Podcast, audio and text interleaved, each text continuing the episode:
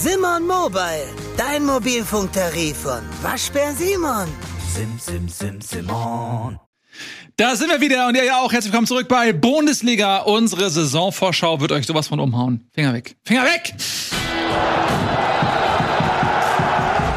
Schön, dass ihr da seid. Hier, Applaus für euch, bitteschön. Ähm, ich denke meine Damen und Herren, Tobias Escher und Nico Backspin im Geiste. Der ist nämlich im Urlaub, den hat er sich verdient. Der planscht im Pool rum. Ich glaube, der hält es nicht länger als, ich sag mal, zwei Tage in der gleichen Postleitzahl aus. Nee, ich glaube auch. Der wird irgendwas triggert den und dann muss der. Ja, der bellt- Er hätte so irgendwie ähm, Dachdecker, nee, wie heißen die Dinger, die immer so auf Tour gehen müssen nach, nach der Ausbildung? Schreiner? Die müssen auf Tour gehen? Ja, diese, wie nennt man das? Walz? Falz? Ja, die, genau, ja. Walz, oder? Auf die Walz gehen? Hab ich noch nie gehört. Ja, wenn die so ein Jahr lang so rumtigern und sich ernähren von Beeren, die am Waldrand wachsen und so. Handwerker? Ja, die haben diese schwarzen Korthosen immer an und so. Das wäre was für Nico. Aber Aber warum reisen denn Handwerker? nennt man so. Es ist äh, ein altertümlicher Brauch. Weil früher gab es in jeder Stadt einen Handwerker. Und wenn ein neuer geboren wurde, wie bei Löwen, dann müssten die sich ein anderes Rudel suchen. Dann sind die erstmal losgelaufen und äh, haben überlegt, wo, brauchst, wo braucht es noch einen Handwerker? Haben die sich dann nieder... Keine Ahnung, ist egal, es geht um Fußball. Du musst So. da, glaube ich, du musst ja dann quasi deine Dienste anbieten überall. Und du darfst ja, quasi kein Geld verdienen, sondern du musst Mhm. dich halt quasi so durch, Vorstellen sozusagen. durchzechen. Ja, also du sagst Äh. also hier, ich bin der Neue, wenn es mal Probleme mit den Fenstern gibt oder so. Ja, ne, du sagst, du gehst da hin und sagst so, ey, ich muss jetzt hier ein Jahr lang ein Wandergeselle sein Mhm. und ich mach dir die Fenster dafür, darf ich bei dir heute Abend pennen und du und essen. Nicht zu verwechseln mit Security-Personal für Influencer. Die sagen auch auf, wenn es Probleme mit den Fans da gibt, helfe ich dir. Ja, und auch nicht zu verwechseln mit Max Eberl. Tolle Überleitung zu Fußball. Ja, absolut fantastisch. Äh, Max Eberl, Sportdirektor noch bei Rasenballsport Leipzig, ist trotzdem irgendwie bei Bayern München im Gespräch gewesen, warum auch immer. Das ist eine Liebe, die äh, so lange, über die so lange geredet wird, bis sie irgendwann zustande kommt. Ähm, aber wir haben einen Tagesordnungsplan und ich möchte den nicht sprengen, auch wenn ich den gerade gar nicht vorliegen habe, weil Tobias Escher den in die falschen Kanäle gesendet hat. Hat, ist nicht ähm, wahr. Okay, dann ist das eine Lüge. Aber ganz egal. kurzer Disclaimer. Wir Ja. müssen, weil wir, vielleicht ist das, was wir, der Scherz eben mit Max Eberl schon Mhm. gar nicht mehr lustig. Oder er ist gerade lustig. das wissen wir alles nicht, weil wir nicht in die Zukunft gucken können. Denn ihr seht gerade eine Aufzeichnung. Aufgrund von Urlauben mussten wir diese Folge aufzeichnen. Das heißt, ihr seht sie wann? Wie viele Tage später? Ich glaube, zwei Wochen nachdem wir es aufgezeichnet haben. Zwei Wochen nachdem es aufgezeichnet Da kann natürlich viel passieren in der Offseason. Transfers, Manager wechseln, viele äh, Dinge. Du bist vielleicht rasiert in zwei Wochen und wir wissen es gar nicht. Wir können uns jetzt noch nicht drüber wollte mir heute lustig machen. Morgen den Bart stutzen für die Folge, habe ich gedacht, komm. Und dann war der äh, Akku leer. Also stand jetzt, Weil ich mich so lange nicht Toll. Danke, du hast das eben so. um das für die Leute daraus einzuordnen, stand jetzt, spielt noch der beste Stürmer der Bundesliga bei der Eintracht, Mhm. Koulibaly. Wie heißt der? Er? Koulibaly. Mhm. Und äh, es gibt noch keinen Stürmer bei Bayern. Ja. Stand jetzt. Stand Aber jetzt. das wird sich ändern. Aber es wird sich ändern. Guck mal kurz, lass mich mal eben in die Glaskugel gucken. Oh, wenn, Wenn du das hier hörst, dann müssen wir dir ja nicht mehr erzählen, was Podcasts sind. Aber wusstest du, dass es audiomarktplatz.de gibt, wo du ganz einfach Werbung für dein Unternehmen in deinen Lieblingspodcasts schalten kannst? So viele Menschen hören täglich ihre Lieblingspodcasts. Und jetzt stell dir vor, die Botschaft, die deine Marke bekannter macht, erreicht sie genau dann, wenn sie am aufmerksamsten sind. Besuche noch heute audiomarktplatz.de, den größten Marktplatz für Podcast-Werbung in Deutschland. Von Podigy. Podcast-Werbung. Geschichten, die bleiben. Überall und jederzeit. wir diese Folge ausstrahlen, ist Harry Kane schon da. Also lass uns das bitte so behandeln, als wenn Harry Kane schon da ist. Krasse Ablöse, warte mal. Krass, aber weniger als erwartet, aber sehr viel. 100 Millionen für einen 30-Jährigen kann ja, man machen. Ist schon krass, auf jeden Fall. Ähm, Wiederverkaufsklausel ist aber äh, Wiederkaufs Wiederverkaufspotenzial ähm, ist auf jeden Fall da, weil natürlich Saudi-Arabien äh, derzeit in alles investiert, was in irgendeiner Form einen Wert hat. Und deswegen sprechen wir jetzt auch direkt Mhm. zu Beginn darüber. Ähm, Saudi-Arabien rüstet massiv auf in äh, Fußballkraft, kauft irgendwie alles, was äh, Bock hat, Geld zu verdienen und noch halbwegs laufen kann. Was passiert da eigentlich gerade? Muss man kurz gucken, wer, der- wen die alles schon gekauft haben, damit wir es einfach einmal haben. Ja. Mendy, Mares, Firmino haben sie gekauft. Benzema ist, glaube ich, neu in ähm, Saudi-Arabien angekommen. Ähm, Ja, Ronaldo hast du. Ronaldo, der ist ja schon Jahr länger da, gehabt. genau. Ganz ähm, lange natürlich geknabbert an Mbappé mit einem Mhm. irgendwie unmenschlichen Angebot, das, dann, das er dann nicht angenommen hat, aber das hätte auch passieren können, dass Mbappé tatsächlich dahin wechselt. Ja, Conte zum Beispiel auch. Und das Interessante ist ja, dass nicht nur Spieler, die jetzt 30 plus, wo du dir denkst, okay, Benzema, der hat schon so viel Champions League-Titel, der kann noch mal ein bisschen Geld verdienen, aber es sind auch ein paar jüngere. Brozovic, okay, auch 30, aber ähm, auch So, Maxim. so Maxim, Ist auch ein anderer Fall, können wir gleich drüber reden. Mhm. Ruben Neves mit äh, 26 auch nach Saudi-Arabien. Also die haben ordentlich Geld ausgegeben, Ja, aber um die Spieler sagen, sich zu locken. Und nur- natürlich Jordan Henderson auch. Ja, nicht nur Saudi-Arabien, wenn ich sehe, Messi in der Major League, Ja. es, äh, man muss man sagen, das ist äh, interessant zu sehen, dass sich neue Fußballmärkte auftun. Äh, Mit viel Geld. Also Amerika ist auch, Dortmund macht jetzt, glaube ich, auch eine Reise nach Amerika, um dort Werbung zu machen, Marketing. Eintracht hat auch schon länger den amerikanischen Markt für sich entdeckt. Also da tut sich was außerhalb von Europa. Und die Frage ist natürlich, was bedeutet das zum Beispiel auch für Europa, für die Bundesliga? Das kann ja auch ganz positiv eigentlich sein, wenn du mittelmäßige Spieler, die du gar nicht mehr willst, für in übertrieben viel Geld nach Saudi-Arabien verkaufen kannst. Na, da gab es ja damals schon, äh, als es anfing, auch mit Chelsea und so weiter, gerade der HSV hat Mhm. davon damals äh, profitiert, äh, Bularus ähm, oder ich glaube auch, ähm, hier, wie hieß er noch? Neves? Nee, der zentrale Mittelfeldspieler, dieser geile Ackerer, wie hieß er denn noch? Der Holländer. De Jong. De Jong, Dankeschön. Äh, die sind, glaube ich, alle dann auch nach England gegangen, als damals dann äh, die Liga finanziell so Kompanie explodiert auch, ist. oder? Vincent Company ist zu Manchester City gegangen. Ähm, genau, und jetzt so ein bisschen äh, hat man wieder so einen so einen, ähm, Geldgeber, der eben, wie du richtig sagst, eventuell sich auch Spieler dann äh, kauft, die ähm, anderweitig nicht mehr so einen riesigen Markt haben. Aber lass uns mal ein bisschen unterscheiden zwischen Saudi-Arabien und Amerika, weil natürlich die Major League Soccer schon äh, sehr viel älter ist und auch schon ihre diversen Phasen hinter sich hatte. Franz Beckenbauer, Pelé haben ja damals auch schon dort gespielt. Dann gab es jetzt zur WM 1994 sicherlich dann auch noch mal irgendwie so einen Schub. Äh, jetzt steht da wieder eine WM vor der Tür. Und äh, bei Messi ist natürlich auch so, dass sie ähm, da so einen ganz besonderen Deal eingetütet hatten, dass er an den Streaming-Rechten, die bei Apple TV Mhm. liegen, äh, beteiligt ist, plus Merchandise und so weiter. Also die haben ihm da ein schönes Paket geschickt, was vielleicht finanziell nicht ganz mit dem mithalten kann, was Saudi-Arabien ihm auch geboten hatte, aber dennoch ihn zu einem wohlhabenden Mann machen dürfte. Und er kann ja danach immer noch nach Saudi-Arabien gehen. Ähm, lass uns mal ganz kurz über jetzt wirklich dann über Saudi-Arabien auch sprechen, was da eigentlich passiert. Also wird massiv investiert. Hm. Äh, du bist ja jemand, der auch gerne immer die Hintergründe versucht zu verstehen. Was ist denn das Motiv hinter dieser Also- Geldlawine? Da muss ja auch mal erstmal da, um den Vergleich zu Amerika zu haben. Bei Amerika sind ja die Vereine auch immer in den Händen von irgendwelchen Besitzern. Miami ist ja, gehört ja David Beckham zu teilen und die investieren dann da rein, zum, dann hier in, zum Falle mit Apple, die dann Messi gekauft haben. Bei ähm, Saudi-Arabien ist der Fall ganz anders gelagert. Da sind ähm, große Vereine im Besitz des nationalen Staatsfonds. Also die äh, Saudis haben einen Staatsfonds aufgesetzt, wo sie sehr viel Geld reingepackt äh, haben. Und dieser Staatsfonds soll halt dafür sorgen, dass die Wirtschaft diversifiziert wird. Also Saudi-Arabien, wissen wir alle, Ölstaat, die verkaufen ihr Öl, aber sie wissen halt auch, irgendwann ist entweder das Öl vorbei oder es kauft keiner mehr das Öl, weil wir klimaneutral leben und deswegen gucken sie, dass sie das in verschiedene Wirtschaftszweige investieren. Also dieser Staatsfonds, PIF, dem gehören zum Beispiel Anteile an Activision Blizzard, denen gehören Anteile an Nintendo und noch so ein paar so anderen Firmen. Hm? Und ähm, die haben jetzt neben dem Newcastle United in England haben die gekauft und sie haben aber auch jetzt vier Teams in der saudi-arabischen Liga gekauft. Das ist halt die Idee dahinter, dass die ähm, Saudis, die saudische Herrscherfamilie, die auch hinter diesem Fonds steckt, eben diese Liga stärken möchte und sich gesagt haben, okay, wir wollen nicht nur einen Verein stark haben, sondern wir wollen halt hier so ein, vier geile Vereine haben, damit es halt auch ein Titelrennen gibt, damit auch die Liga spannend ist. Und dann holen wir jetzt halt uns die Stars rein. Und der Unterschied ist halt natürlich, dass nochmal im Vergleich auch zu anderen Firmen, die das als Marketing-Investment sehen oder halt auch irgendwie gucken, wie kommt dann nachher wieder Geld raus, ist halt Saudi-Arabien, das ist wie ein Fass ohne Boden. Also die, die, das ist einer der reichsten Staatsfonds der Welt. Ich glaube, nur der norwegische und der chinesische Staatsfonds haben mehr Geld. Also der, die können unendlich lange investieren, die können auch sehr viel mehr investieren als alle anderen. Also Mhm. da steckt halt sau viel Geld hinter und die wollen halt eben diese Liga pushen, um halt dann die Liga zu haben, um halt da dann irgendwann Teil, dass diese Liga wirklich eine Top-Liga ist. Heißt das dann noch Fußballliga oder schon Fondsballliga? Das heißt tatsächlich die Saudi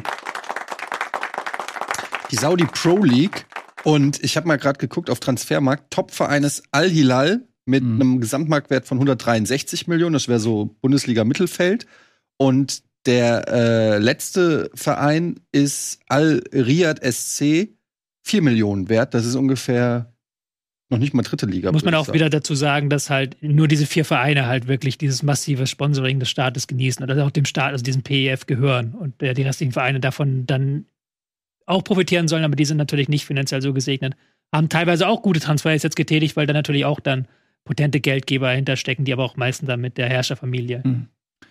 Jetzt lass mal drüber sprechen, was äh, die sich davon erhoffen, weil äh, ich behaupte jetzt mal leicht arrogant, dass ähm, die sportliche Relevanz dieser Liga jetzt für uns in Europa erstmal zu vernachlässigen ist. Klar, da wechseln jetzt einige Spieler hin, die man ganz interessant findet, aber ähm, es ist sicherlich nicht so, dass man jetzt sagt, okay, die, die spielen auf einem Niveau, wie das in den europäischen Ligen zu finden ist. Insbesondere dann, wenn du eben eine sehr kleine Auswahl an Teams hast, die das unter sich ausmachen. Aber gibt es vielleicht andere Märkte, ähm, quasi in Asien irgendwie, wo man sagt, okay, ähm, das könnte eben auch aufgrund der Nähe und der Kultur irgendwie vielleicht sogar auch anderen etablierten Ligen da so ein bisschen den Rang ablaufen?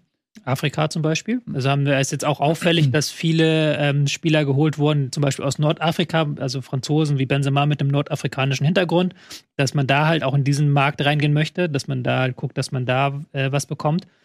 Aber ich glaube auch, dass man trotzdem auch versucht, in den europäischen Markt reinzukommen. Also dass man auch darüber versucht, halt eben diese Stars, Ronaldo, dass man da eben dann sich die Strahlkraft abzieht und dann hofft, dass diese Strahlkraft dann auf die Vereine übergeht.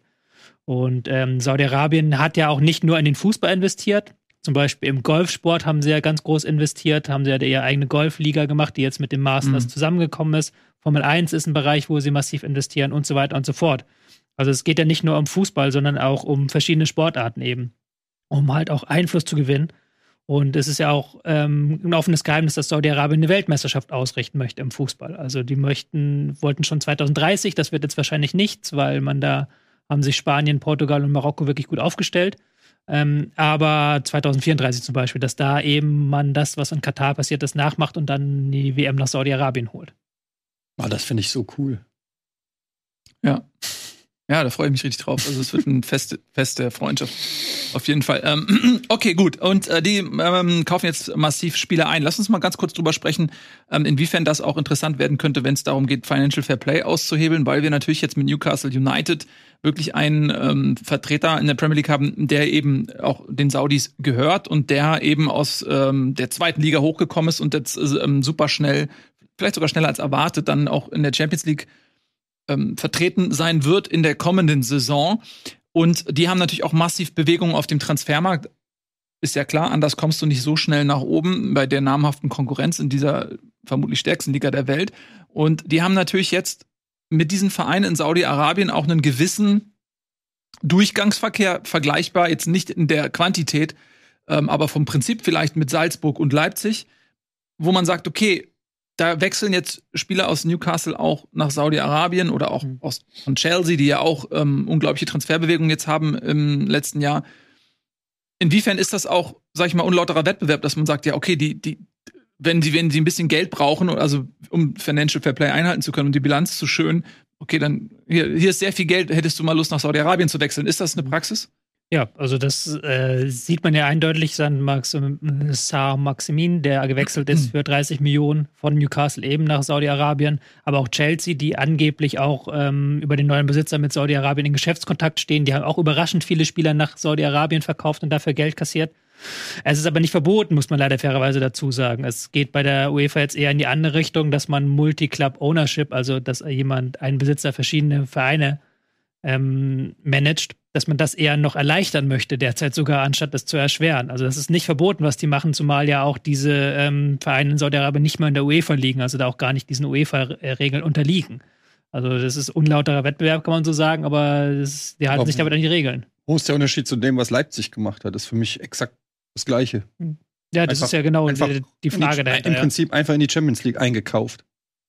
Nein, es geht nicht um die Champions League Einkauf, es geht darum, dass man quasi dieses Financial Fairplay, was man hat, ähm, dass man das umgeht, eben indem man halt an sich selber Spieler ver verkauft. Das muss man ja, kann man Leipzig ja, sagen, was man will. Mit Salz, haben sie, machen sie aber mit ihren Farmvereinen auch. Genau, aber die haben ja keine Probleme mit dem Financial Fairplay. Es ist ja nicht so, dass wie Newcastle oder Chelsea, die jetzt wirklich, äh, wirklich diese Financial Fairplay-Regeln eigentlich nicht einhalten würden in den kommenden ein, zwei Jahren, wenn sie eben nicht diese Transfers hätten. ist bei Leipzig noch ein bisschen anders gelagert. Kann man auch dieses grundsätzliche Idee kann man dann schief finden, aber es geht halt hier nicht um das Umgehen von Financial Fairplay bei Leipzig.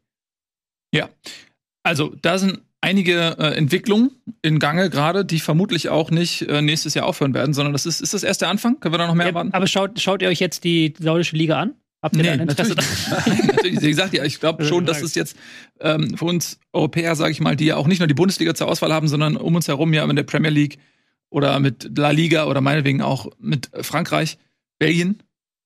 Ja. Luxemburg, viele interessante Ligen haben vor der Tür.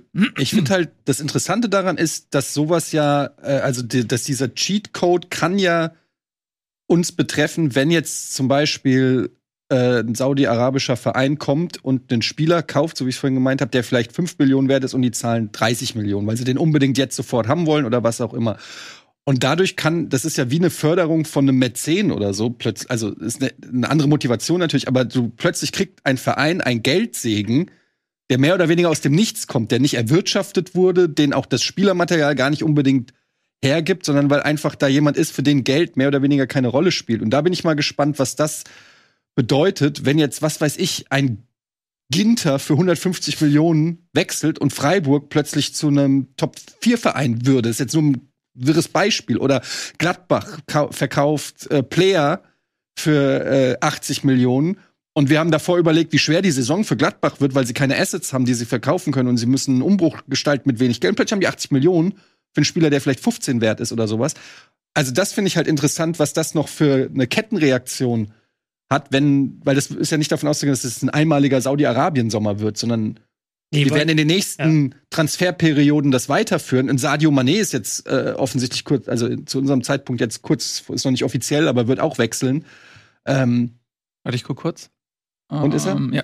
Ah, also es ist ja nur eine Frage der Zeit und dann sind es irgendwann nicht mehr 30-jährige Altstars, sondern sind es vielleicht 28er und irgendwann wird auch Saudi-Arabien auf die Idee kommen, warum holen wir uns nicht mal 19-jährige Supertalente? Also die Frage ist ja, wohin geht die Reise? Ja, ist ja die Frage, ob, du das, ob das dann wirklich so erfolgreich wird. Das ist das, was ich mich frage. Du hast es ja vorhin schon gesagt, das wurde ja schon öfters probiert. Also die USA haben das mehrfach probiert, halt in den 70ern damals mit Pelé Beckenbauer, dann nochmal in den 90ern und dann jetzt wieder. So, China war ja eine Zeit lang, wo wir alle diskutiert haben, ist China das neue große Ding, bis plötzlich dann die Regierung da den Teppich weggezogen hat und gesagt hat, wir wollen das gar nicht mehr. So. Aber Saudi-Arabien hat natürlich einen Vorteil, der heißt einfach Geld. Die Ja. haben halt wirklich unendlich viel Geld. Also es ist nicht so, dass da irgendwelche Privatleute investieren, sondern das ist halt wirklich der Staat investiert da rein. Weil als junger Fußballer willst du natürlich eine Fußballkarriere, aber du willst auch für dich und dein, alle deine Generation ausgesorgt haben. Und wenn du jetzt die Wahl hast, für 5 Millionen, was weiß ich, in die Premier League zu gehen oder für 500 Millionen nach Saudi-Arabien, überlegst du vielleicht. Ja, wir haben Weil die Summen so Beispiel. extrem sind, dass Mhm. du bei 5 und 10 Millionen würdest du vielleicht sagen, ja komm, die 5 Millionen ist mir jetzt nicht wert, nicht in die beste Liga zu gehen. Aber irgendwo wird es diese Schmerzgrenze geben, wo du als Genau. Sportler sagst, okay, ist vielleicht sportlich nicht der Karriereweg, den ich mir immer vorgestellt habe, aber wirtschaftlich übertrifft das alles, was ich jemals hätte erreichen können. Gibt es ein äh, schönes Beispiel aus jüngerer Vergangenheit, was auch ein bisschen für Aufsehen äh, gesorgt hat. Äh, kein Spieler, sondern ein Trainer, aber der auch noch jung ist, 35, äh, Jeißle, Trainer von äh, Salzburg. Der ist äh, zwei Tage vor Beginn der Saison in Österreich nach Saudi-Arabien gewechselt, hat dort seinen Wechselwunsch dann eben auch erst diese zwei Tage vorher hinterlegt, hat dann ein sehr unmoralisches Angebot offensichtlich erhalten aus Saudi-Arabien, um dann eben einen dieser vier Top-Clubs, ich weiß nicht, Al-Hilal, ich kann dir whatever, nicht. einer dieser Clubs, um den äh, quasi als Trainer zu leiten. Und da hast du genau diese Situation. Ähm, Auf der einen Seite, der Junge ist 35, der hat eine gute Karriere vor sich. Er war auch in der Bundesliga immer mal wieder im Gespräch bei der Eintritt, auch bei anderen Vereinen. Mm, Und der hat jetzt aber, ich kenne den Umfang seines Vertrages nicht, aber das wird eine Dimension haben, die für ihn so verlockend ist, dass er sagt, pass auf, der Weg, der für mich als junger Trainer in Europa eigentlich offen steht, den unterbreche ich zumindest mal temporär, um so viel Geld zu verdienen, dass ich für den Rest meines Lebens nicht mehr arbeiten muss, sondern jede Trainerstation, die ich annehme, ist eine freiwillige und ist nicht aus wirtschaftlichem Druck heraus, sondern dann mache ich das, weil ich Lust habe und weil es passt. Ähm, und der hinterlässt natürlich einen gewissen Scherbenhaufen. Wenn du sowas machst, zwei Tage vorher, ähm, de- deinem Club zu sagen, ey, ich will jetzt weg, das ist natürlich erstmal assi. So, weil der Verein hat jetzt die Situation, okay, zwei Tage, ich meine, es ist Salzburg, Mitleid hält sich vermutlich in Grenzen, aber trotzdem äh, ist das ja erstmal eine, eine Situation, die für den Verein nicht gut ist. Und da, vermutlich kriegen die selber auch eine gute Ablöse. Also ist davon auszugehen, dass das für den Verein auch passend ist, ja. Ähm, aber da hast du genau so ein Beispiel. Und wisst ihr, wer es nicht gemacht hat? Oliver Glasner. Hat äh, auch ein Angebot aus Saudi-Arabien, angeblich 8 Millionen Gehalt. Ich weiß jetzt nicht, ob brutto oder netto, aber für einen Trainer seiner Klasse schon ein Wahnsinnsgehalt, sage ich mal. Also da musst du schon lange suchen, um als Oliver Glasner so ein Gehalt irgendwo in der Liga zu finden. Ähm, und hat er abgelehnt. Und der ist noch nicht mal bei irgendeinem Verein in der Schuld gewesen, sondern der äh, hat einfach keinen Bock gehabt. Also Aber da sieht man mal, was die, also Jeißle, du hast gerade gesagt, gilt als Trainertalent. Eintracht hatte ihn als Nachfolger im Auge für Oliver Glasner. Äh, Oliver Glasner selber sicherlich auch ein Trainer, der noch äh, interessante Vereine finden dürfte. Also es ist nicht so, dass die sich jetzt hier äh, Klaus Toppmöller oder, oder äh, Christoph Daum suchen, sondern die fangen auf dem Trainermarkt auch schon an, sich die Interessanten rauszupicken. Sohn von Klaus Toppmöller vielleicht. und äh, und die, die Frage ist halt, wann wird das auch Spieler betreffen? Weil ich kann mir, weil du sagst ja selber, der Grundgedanke ist, Öl wird nicht ewig funktionieren, wir brauchen neue Investments und so weiter. Aber ein Investment wird's ja nicht, wenn du dir 32-jährige Spieler kaufst, die du nicht mehr verkaufen kannst. In, in, interessant wird's ja, wenn du 20-Jährige verkaufst, die für ein Vielfaches dessen verkaufen kannst, die du eingekauft hast. Aber die Grundidee, und die, die sehe ich halt noch nicht, ist ja dann, dass wir in 50 Jahren oder in 20 Jahren, anstatt dass wir Premier League oder Champions League gucken, dass wir dann ähm, Saudi-Arabische Liga gucken. Ich weiß, sehe das noch nicht so kommen, auch wenn man sich guckt, wo dieses Land mit dem Klimawandel hingeht, ähm, da Fußball spielen zu wollen und eine große Fußballliga Ja, betreiben zu wollen, ist schon, Dann bauen die da ein Stadion, wo Ja, es drin schneit und regnet drin. ist halt die Also, Frage, ob sie das Geld dann immer noch in Die haben 30, Inseln 40 Jahren haben. gebaut, wo keine waren. Ja, das, ja, ja klar, aber die Frage ist, können sie das auch noch machen in 30, 40 Jahren? Ich bin, was diese ganze Region angeht, sehr, sehr kritisch eingestellt, aber das ist ein anderes Thema. Ähm, meine Sorge ist dann eher tatsächlich, und das verwahlt sich auch schon, dass die ähm, Leiter der Clubs jetzt in Europa und auch die UEFA und auch ähm, die Verbände, dass die von den Dollarzeichen so geblendet werden, dass die gar nicht die Gefahr sehen, die da kommt. Wenn natürlich ein Jeißle da irgendwie eine, zwei Jahre nach Saudi-Arabien gehen kann, da alles abkassiert und dann kommt er wieder zurück und trainiert danach, was weiß ich, Eintracht Frankfurt, dann ist das natürlich ein Weg, der sich dann sehr viel mehr Leuten eröffnet. So. Und dann wird das, dieser Weg natürlich auch immer wieder interessanter. Ist natürlich was anderes, wenn du halt einen Benzema hast, der dann mit 35 dahin geht und dann wahrscheinlich seine letzte Station hat und dann auch nicht mehr nach Europa zurückkehrt. Dann ist das natürlich auch ganz uninteressant für viele Spieler. So. Aber es wird auch für Trainer interessanter. Ist natürlich was anderes, ob du, weiß ich nicht, äh, wo er jetzt hinwechselt, der Jeißle. Aber wenn du jetzt plötzlich Trainer von Ronaldo und Benzema bist, klingt ja auch, also ist ja auch nicht schlecht, als wenn du von äh, das was glaube ich nicht, ist glaube ich über andere. äh, äh, von Ja. irgendjemandem, den du noch nie gehört hast. Andererseits sind das ja auch dann wiederum, wie gut sind dann wieder Benzema und Ronaldo dabei? Das kennt man ja auch die Geschichten, dass die das dann nicht mehr ganz so ernst nehmen Ja. in der letzten Station. Das Ich So. guck noch mal Gut, kurz, meine Glaskugel muss die mal ein bisschen weiter vorspulen. Mhm. Wo sind wir jetzt? Oh, oh, jetzt sind wir schon ein paar Jahre in der Zukunft. Ähm, ich habe folgendes, also je weiter du in die Zukunft guckst, desto wo steht der, wo steht der HSV? krass Champions League. Krass. Ja, oh, bist aber- oh, Eintracht ist schwierig. Ja, aber bist aber sehr weit in die Zukunft. Äh, ja, sagte ich ja gerade. Ähm, und zwar folgendes. Ähm, wenn du jetzt in Saudi-Arabien diese Top-Clubs aus dem Boden stampfst und äh, versuchst dann eventuell auch zu Beginn in der ersten Phase, die mit Top-Stars am Ende ihrer Karriere zu spicken, um auf eine Aufmerk Aufmerksamkeit zu bekommen, um das salonfähig zu machen, sag ich mal.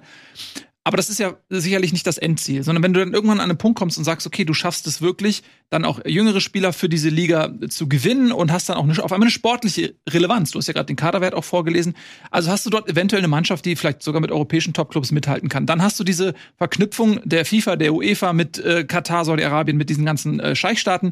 Dann ist es doch sehr naheliegend zu sagen, pass auf, wir erweitern die Champions League und oder Ja. eine Super League ähm, um äh, Vereine aus dieser Region. Natürlich, und auf einmal hast du 100%. dann Al-Ilail, Al-Hilal, Al-Milal und ich, Entschuldigung, so despektierlich klingen, ich habe die Namen noch nicht so drauf, aber die fangen alle mit alle an irgendwie. Und äh, dann hast du daneben Real Madrid, Barcelona, meinetwegen Bayern, München, Paris Saint-Germain und so weiter. Ähm, und das wäre dann eine, eine wirkliche Revolution im Fußball, weil dann eben nicht mehr Europa, sag ich mal, ähm, für den Fußball das ist, was die NBA für äh, Amerika ist oder so, sondern dann ist das auf einmal Oder? erweitert, ne? Es reicht ja schon diese neue FIFA Club WM, die jetzt kommt, dann mit 32 Mannschaften, die ja Mhm. dann extrem aufgebläht wird. Natürlich auch in Saudi-Arabien das erste Mal ausgespielt wird. Natürlich auch mit saudi-arabischen Mannschaften, die dann automatisch qualifiziert sind. Sowas, dass man dann über diese Richtung dann kommt. Und das kann natürlich dann passieren, dass das eben mit der Zeit wächst. Aber ich, du brauchst halt da Zeit. Ich bin gespannt, ob sie die Zeit haben und ob sie auch diesen Zeithorizont haben, weil momentan wirkt das halt wieder wie einfach, wir schmeißen da Geld rein. Und ob da nun ein Jordan Henderson oder Riyad Mahrez spielen, ich weiß nicht, ob das so einen riesen Unterschied für die Liga macht. So ehrlich gesagt. Ja, sportlich vielleicht noch nicht. Aber wir reden jetzt auch hier schon drüber. Also sie ist im Fokus. Sie haben, Ja, klar. äh, sie haben sich vielleicht noch nicht das Sport, die sportliche Relevanz gekauft. Sie haben sich auf jeden Fall schon aufmerksam gekauft durch diese Transfers. Und ja, man ist natürlich schwer, trotz Glaskugel äh, genau zu sagen, wohin die Reise gehen wird. Aber ich habe, also die haben ja in der Premier League haben sie es ja auch geschafft. Ne? Sie haben jetzt äh, Man City ist ein saudi-arabischer Club, der alles gewonnen hat, was es zu gewinnen ja, gibt. Ähm, Abu Dhabi. Ja, okay, Abu Dhabi. Aber ähm, da sieht man ja schon, wo die Reise schon hingehen kann. Also ich halte das nicht für ausgeschlossen, dass das. Das sind dann aber, genau, das sind europäische Vereine, ne? Da, da hast du ja auch ähm, dann noch mal ein Ja, anderes aber das, Fundament, das, ne? die Art und Weise macht genau, Schule. ja. Mit extrem viel Geld kann man was aufbauen und wenn dann die, die, die Funktionäre auch noch alle mit an Bord sind. Das Problem ist, ich glaube halt aber auch nicht, dass es so eine clevere Investition ist. Weil die, die, die Investition kann sich nur auszahlen, wenn irgendwann dieses Geld wieder reingespielt wird. Also wenn da irgendwie ein Wachstum ist. Und das sehe ich halt auch noch nicht, dass da jetzt die saudi-arabische Liga so spielt, dass das dann, dann irgendwann so wächst. So, das hat halt sehr selten in äh, der Fußballhistorie äh, funktioniert, dass du da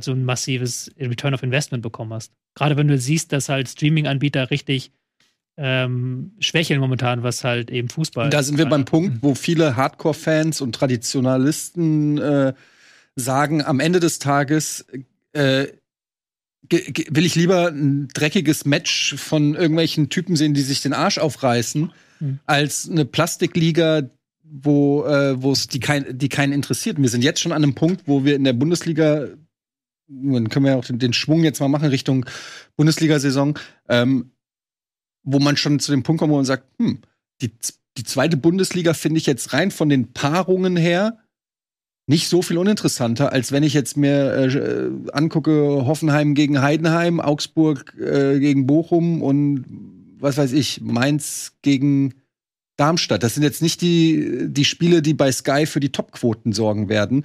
Hamburg, äh, HSV gegen Schalke hingegen ist zwar auf, also ist zwar de facto ein Zweitligaspiel, aber das wäre ein Topspiel gewesen in der Bundesliga. Mhm. Und das ist letztendlich was, was auch, zumindest hoffe ich, dass das für die Bundesliga gilt und, und für den europäischen Fußball, dass immer noch die Fans, die Leidenschaft, da bin ich ein bisschen naiv vielleicht, aber dass das, was den Fußball ausmacht, womit man als Kind auch Mhm. sich rein verliebt hat, dann habe ich vielleicht ein bisschen weniger Stars und nicht einen alten Ronaldo, der hier noch mal Kohle abgreift, sondern nur einen Terodde, der aber dafür Gras frisst und richtig die, die Emotionen zu fühlen sind. Und das ist, das ist, was unterschätzt wird von vielen Ja, Funktionären. also das ist deine Realität und das ist unsere Realität in Ja. Deutschland und in äh, den Ländern, in denen Fußballtradition existiert. Aber ich würde nicht unterschätzen, dass es durchaus auch Identifikationspotenzial gibt in arabischen Ländern, in Afrika, ähm, die, wo du, wenn die Kinder dann mit äh, Ronaldo äh, aus Saudi-Arabien rumlaufen oder mit irgendwelchen anderen Stars, Benzema und so weiter, dann, dann kommt halt auch eine neue Generation, wächst heran an Fans, äh, die dann irgendwann auch sowas wie Tradition verkörpern. Und du siehst es auch hier in, in Leipzig zum Beispiel, wo wir natürlich jetzt immer gerne da auch irgendwelche Seitenhiebe verteilen, aber es gibt auch in der Region ähm, Leute, die wachsen damit auf und äh, für die ist Leipzig ein Fußballverein wie jeder andere und äh, denen ist diese Debatte ähm, relativ egal, wie das zustande gekommen ist. Also es ist, es ist nicht so, dass es für alle Ewigkeit Nicht- nur nicht- diese Clubs ja. gibt. Nicht für alle, aber wenn, wenn, wenn Messi nicht mehr in Miami spielt und wenn Ronaldo nicht mehr in Saudi-Arabien spielt, was trägt dieses Kind dann für ein Trikot? Äh, Es trägt immer noch das Ronaldo-Trikot, weil es Fan von Ronaldo ist, nicht von Al-Attihalla. Ja, ich meine, irgendwann, also ich bin grundsätzlich bei dir, was den Status quo angeht. Ich würde nur äh, sagen, dass es durchaus auch ähm, Potenziale gibt, dass sich das auf eine nachhaltige Art und Weise entwickelt. Ähm, Ob es funktioniert oder nicht, da weiß ich nicht. Muss, müsste ich in die Glaskugel gucken, kann ich nicht, weil da jetzt Wasser drin ist. Ähm, aber lass uns wirklich, du hast es ja gerade auch schon mal so angeboten, gerne mal die, die Kurve kriegen. Wir haben jetzt relativ lange über Saudi-Arabien gesprochen. Eigentlich ist das ja auch eine Saisonvorbereitung für äh, unsere heimische Liga, für die Bundesliga und natürlich auch für die zweite Liga. Das mogel ich jetzt mal so rein. Äh, was steht denn, ich habe den auf Tagesordnungspunkt immer noch nicht vorliegen. Was steht auf Punkt 2? äh, dass wir über die Bundesliga reden. Was, Fantastisch. was sind halt die spannenden Transfers? Genau. Wer wird dann irgendwann mal, wer wird Meister? Wir kennt ja, ihr kennt das unsere Saisontipps, aber wir Mhm. können erstmal, was ist euer Gefühl? Habt ihr Bock auf die neue Bundesliga? Ich habe mega Bock. Ich kann es kaum erwarten. Äh, was aber auch einfach daran liegt, dass das jetzt so lang, also dass ich einfach, ich verstehe das bis heute nicht, dass in der besten Zeit, theoretisch, der Sommer ist jetzt nicht so geil, aber in der, in der besten Zeit die längste Pause für Fußball ist. Das geht mir in meinen Kopf nicht rein. Ich, ich sitze immer dann da in der Sommerpause und äh, mir fehlt Fußball. Mir fehlt Fußball. Nicht nur das Fußballspiel an sich, sondern auch die Geschichten, die der Fußball generiert. Wir wissen es ja alle, wenn man Fußball verfolgt, so wie wir das verfolgen, dann ist es ja wie eine Soap. Also du hast ja bei jeder, äh, bei jedem Matchup hast du irgendeine Geschichte, die erzählt werden kann. Ein Ex-Spieler gegen seinen Ex-Verein, ein Trainer, der unter Druck steht, was auch immer, ein Manager, der auf seinen ehemaligen Lehrling trifft. Es gibt immer irgendeine Geschichte, die, die, und das fehlt mir. Momentan beherrscht natürlich der Transfermarkt. Kickbase hat wieder angefangen, ähm, so dass man da so ein bisschen äh, drinne steckt. Aber ich, ich, ich habe mir teilweise Testspiele angeguckt und die sind ja so langweilig, so uninteressant. du siehst dann da so ausgepowerte äh, äh, äh, Profis, die da kicken, aber eigentlich schon platt sind und irgendwie gegen Viertligisten äh, die Sprintduelle verlieren, weil sie den ganzen Tag trainiert haben und es macht einfach keinen Bock. Du willst einfach. Ich habe ich hab zu spät eingeschaltet hier in HSV gegen Schalke. Boah, ich, hab, ich war richtig danach. Ich war richtig so. Ich war im Stadion. Ähm, Ja. Was meinst du, wie es mir ging? Also Ja. ich, war, ich wollte eigentlich kurz nach, ich hatte überlegt, ähm, kurz nach, der, nach dem Spiel, ich es vorher schon überlegt, ich wollte eigentlich so ein Blitzfazit machen ähm, und das auf meinen YouTube-Kanal laden, äh, ein bisschen erzählen, wie ich das Spiel gesehen habe und äh, war dann aber, ich kam dann nicht mehr dazu. Ich war so und äh, habe so geflirrt. Äh, Ich habe es irgendwie nicht, vielleicht mache ich es dann später nochmal. Jedenfalls, ähm, das war ein fantastischer Auftakt. Können wir wirklich gleich nochmal drüber reden. Aber lasst uns gerne nochmal jetzt bei der Bundesliga bleiben und mal so einen kleinen Abriss über das bislang was wir bislang an Transfers erlebt haben, auch nochmal machen. Ähm, äh, wir haben zu Beginn der Sendung auch gesagt, sie wird ein bisschen später ausgestrahlt. Über den genauen finalen Termin haben wir uns noch nicht geeinigt, wie ähm, Ja, viele Tage gut, ins ja. Land ziehen, bevor wir sie ausstrahlen. Aber lass uns mal kurz gucken. Äh, fangen wir einfach mal beim deutschen Meister an, bei Bayern. Ich glaube, wir müssen jetzt nicht alle Transfers auf. Nein, aber so ein paar, ein paar namhafte, wo wir zum Beispiel ja. ähm, Kim haben, der aus Neapel kam für 50 Millionen, ein ähm, vielversprechender Innenverteidiger, der eben aus dieser äh, Jahrhundertmannschaft vom SSC Neapel, die auch Mhm. Scudetto gewonnen haben, losgeeist wurde zu, meine ich, einer Ausstiegsklausel. Ne? Also das war nicht frei verhandelt. Ich glaube, diese Ausstiegsklausel. Ähm, der kann den Abgang von äh, Hernandez nach äh, Paris vielleicht kompensieren. Leimer ist ablösefrei gekommen. Guerrero ab. Das ist auch, finde ich, so eine Geschichte. Guerrero Mhm. kommt ablösefrei aus Dortmund. Mm, Das haben viele nicht so ganz verstanden, weshalb man Guerrero dort nicht versucht hat zu halten, weil der wollte ja eigentlich bleiben. Jetzt spielt er in München. Du hast ihn bei Kickbase gekauft, weil du glaubst, er spielt viel, oder? Äh, weil er sich noch nicht verletzt hat. weil weil äh, Tuchel hat ja schon mit ihm zusammengearbeitet in Dortmund und da Mhm. hat er, glaube ich, mit seine besten Spiele gemacht, Guerrero, auch wenn er letzte Saison auch sehr stark war, aber ich finde, das war noch eine seiner stärksten Phasen. Mhm. Ich glaube, Tuchel kann da ein bisschen was aus ihm rauskitzeln und ähm, sowohl auf der Außenverteidiger als auch im zentralen Mittelfeld ist das schon ein sehr, sehr spannender Transfer und ich glaube, dass der wusste schon, was er da getan Mhm. hat. Ist jetzt aber leider verletzt, ja. Also ich muss sagen, ich finde das aus Dortmunder Sicht, ja, finde ich sch schwierig. Gut, jetzt hat er sich verletzt, das Thema eh erstmal erledigt, aber man hat ja im Prinzip Sabitzer gegen Guerrero getauscht, jetzt mal unabhängig von der, von den, plus finanziell hat eigentlich die Bayern profitiert davon. Ähm, weiß ich nicht. Also finde ich komisch. Also, äh, gut, du weißt natürlich letztendlich nicht, was der Spieler wollte. Ne? Der hat ja auch ein Wörtchen mitzureden. Wenn er sagt, ich will aber weg, dann kannst du auch nicht viel machen. Da weiß da stecke ich jetzt zu wenig drin, ob da ein Fenster für Dortmund war, wo Guerrero das gemacht hätte. Aber für mich hat sich da Dortmund nicht verbessert, sowohl wirtschaftlich auch als, als auch spielerisch nicht unbedingt, meiner Meinung nach. Aber also Sabitzer ist sicher kein schlechter Spieler, hat aber jetzt auch die letzten zwei Jahre nichts gezeigt, äh, wo man sagt, ja, den müssen wir jetzt hierher holen. Das ist eher so ein Versprechen, was eingelöst wird, weil er aus Vergangenem was gemacht hat. Aber Ja. ich finde, wenn du jemanden letzte Saison war, die, war Dortmund kurz davor Meister zu werden. Und jetzt holst du von Bayern jemanden, der sich dort nicht durchsetzen kann. Und das soll bei dir der neue Hoffnungsträger im Mittelfeld werden und Jude Bellingham ersetzen. Ich würde mal ganz, also ja, klar, ich, ich weiß, dass auch bei Dortmund viele diesen Transfer auch in dieser Höhe nicht so ganz nachvollziehen können, weil er hat ja wirklich, ich glaube, 18 Millionen, oder, also inklusive Boni oder so gekostet. Ähm, aber ich würde gerne Marcel Sabitzer auch mal so ein bisschen, er kommt mir oft zu schlecht weg, weil ich finde, dass er bei Leipzig hat er eine tragende Rolle gespielt, dann kam er zu den Bayern und dort hat er zu Beginn der Saison auf der 6 neben Kimmich gespielt und hat einen sehr defensiven Part interpretiert, anders als bei Leipzig, wo er auch ein bisschen offensiver gespielt hat. Und äh, das war eine Phase der Bayern, in der sie fast noch am stabilsten waren. Und dann kam Goretzka zurück und das ist sicherlich dann auch eine Hierarchie. Ähm, Debatte und nicht nur eine sportliche Debatte, wer gespielt hat, dass du dann einem äh, Goretzka nicht einen Sabitzer vorsetzt, obwohl es eventuell sportlich zu rechtfertigen ist, ähm, spricht ja auch so ein bisschen für, für das, was bei Bayern zu der Zeit auch falsch gelaufen ist. Weil Sabitzer hat, finde ich, auf der 6 den Bayern eine gewisse Stabilität gegeben. Nicht umsonst ist Tuchel jetzt auf der Suche nach jemandem, der äh, neben äh, Kimmich, vielleicht wird's Leimer, Mhm. wirklich einen, einen defensiven Part spielen kann. Goretzka ist jetzt mittlerweile außen vor. Ähm, dem wird ein Wechsel nachgelegt. Er selber will nicht, aber das zeigt schon, dass er nicht mehr dieses Standing hat. Und dann ist er zu Manchester United gegangen, einem äh, Verein, der wie wild investiert, der viele Ambitionen hat, der wieder was gewinnen will. Und auch dort hat er, zumindest auch in der Anfangsphase, hat er wirklich gut performt, hat auch viel gespielt. Also, und der, das heißt, der kann Dortmund schon auch gerade was Erfahrung angeht, was, was defensive Stabilität angeht, kann der Dortmund sicherlich schon was geben. Ähm, aber es ist natürlich auf den ersten Blick, wenn du das siehst, was die bezahlt haben, für ich glaube auch einen 29-Jährigen, der bei Bayern gar nicht mehr gewünscht war, wirkt erstmal natürlich wie ein Batzen Geld, klar. Ja, es ist auch eine, ja. Also letztendlich wissen wir es nicht genau, wie er einschlagen wird, aber er, es ist, sie haben jetzt mit Felix Metscher jemanden geholt, der schon umstritten ist. Ähm, du hast mit äh, Sabitzer jemanden geholt, der äh, selber nach eigener Auskunft Bayern-Fan ist. Irgendwie, also es sind beides keine Spieler, die von den Fans geliebt werden. Ähm, Felix Metscher äh, hat sicherlich noch Entwicklungspotenzial. Sabitzer muss man sehen, ob er über den Zenit ist oder noch mal an diese alten Leistungen anknüpfen kann. Sicherlich keine Transfers und äh, bei jedem anderen Verein hätte ich auch gesagt, guter Transfer. Bei Dortmund, um Bellingham zu ersetzen, also ich komme nicht mhm. zu dem Ergebnis, wenn wir dann ein Saisonfahrt ziehen und wie gesagt, ich weiß jetzt nicht, was noch in den nächsten zwei Wochen passiert, habe ich nicht das Gefühl, dass Dortmund aus dieser Transferphase stärker hervorgegangen ist äh, als als bislang. Das ist natürlich auch schwierig für Dortmund. Aber sie haben das war das die Stärke von Dortmund. Immer wenn einer gegangen ist, ob das ein Obama Young war, ob das ein Kagawa war, ob das ein Shahin war, ob das ein die, die waren immer äh, ein Sancho, ein äh, Haaland, sie haben es immer geschafft durch geile Talente. Du hast immer das Gefühl gehabt, die, die holen sich die geilsten Talente aus Europa und entwickeln die weiter.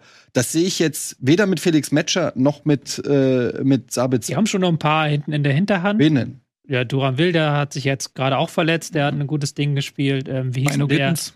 Manu Gittens, klar. Wie es, die haben wir bei der U17-Europameisterschaft. Weil den haben sie ja schon gehabt. Also den haben sie ja nicht neu. Der auch in ein, zwei Jahren kommen wird. Da haben sie noch aus der, im Jugendbereich haben sie noch ein, zwei Leute, die Mhm. da auch kommen werden. Ähm, aber ja, ich stimme euch da schon ein bisschen zu. Auch wenn du dir guckst, das Problem von Dortmund so ein Stück weit war ja immer, wie kommen sie vom Abwehr in Angriff und auch wie schalten sie defensiv um. Und da haben sie natürlich jetzt mit Bellingham und Guerrero zwei Spieler verloren, die noch am ehesten dafür gesorgt haben, dass sie eben vom Mittelfeld ins letzte Drittel kommen. Da müssen jetzt erstmal Sabitzer, Metscher und auch Benzebaini, den haben sie auch geholt aus Mhm. der Bundesliga ablösefrei. Ist so ein, auch ein relativ risikofreier Transfer. Müssen gucken, dass sie das ähm, Aber auch älter schon, ne? auffangen können. Auch ein ja, älterer Spieler. Ja, 28, ja. ja. Mhm. Und ich meine, du hast mit Emre Can haben sie jetzt zum, äh, zum Captain gemacht. Ähm, wahrscheinlich auch ein Stammplatz. Da muss man auch erstmal gucken. Er hat natürlich eine überragende zweite Hälfte gespielt der, der letzten Mhm. Saison, aber da wissen wir auch noch nicht, ob der eine Saison auf diesem Niveau spielt bei Dortmund. Also Dortmund ist für mich so ein Verein, Mhm. den ich diese Saison ein bisschen, also zumindest in, in der Kaderplanung, äh, Schlotterbeck hat sich jetzt auch verletzt, weiß ich Ja. nicht, wie, wie gravierend das ist. Also Tobi ich habe so, mein, ich hab so mein Auge auf Dortmund so ein bisschen. Die haben natürlich immer noch Top-Spieler, brauchen wir nicht reden, aber da sind viele What-Ifs. Wird Malen noch mal so abgehen wie in der Saison? Ja. Wird Ade- Adeyemi den nächsten Schritt machen? Kann Brandt dieses Niveau halten? Da sind viele What-Ifs, die in beide Richtungen Mhm. Gehe gehen ich, absolut, geh ich absolut mit. Das ist ein Stück weit eine Wundertüte. Ich würde einmal noch ganz kurz was zu Felix Metscher sagen wollen, weil auch der sehr kritisch gesehen wird. Das hat natürlich diese Debatte, die er so auf persönlicher Ebene, sage ich mal, losgetreten hat, hat vieles überschattet. Also es wurde gar nicht so wirklich über seinen sportlichen Wert gesprochen, weil ähm, viele über seine Gesinnung und über seinen Charakter geredet wurde. Ich finde ihn aber als Spieler höchst interessant, mh, weil ich glaube, dass er eine Menge Potenzial hat. Er ist jetzt, glaube ich, nicht so polyvalent auch wie ein ähm, Bellingham. Das Bellingham kann ja auch ins Dribbling gehen, ins Eins gegen Eins, kann sich am Strafraum irgendwie an, an zwei, drei Leuten durchwursteln und zum Abschluss kommen.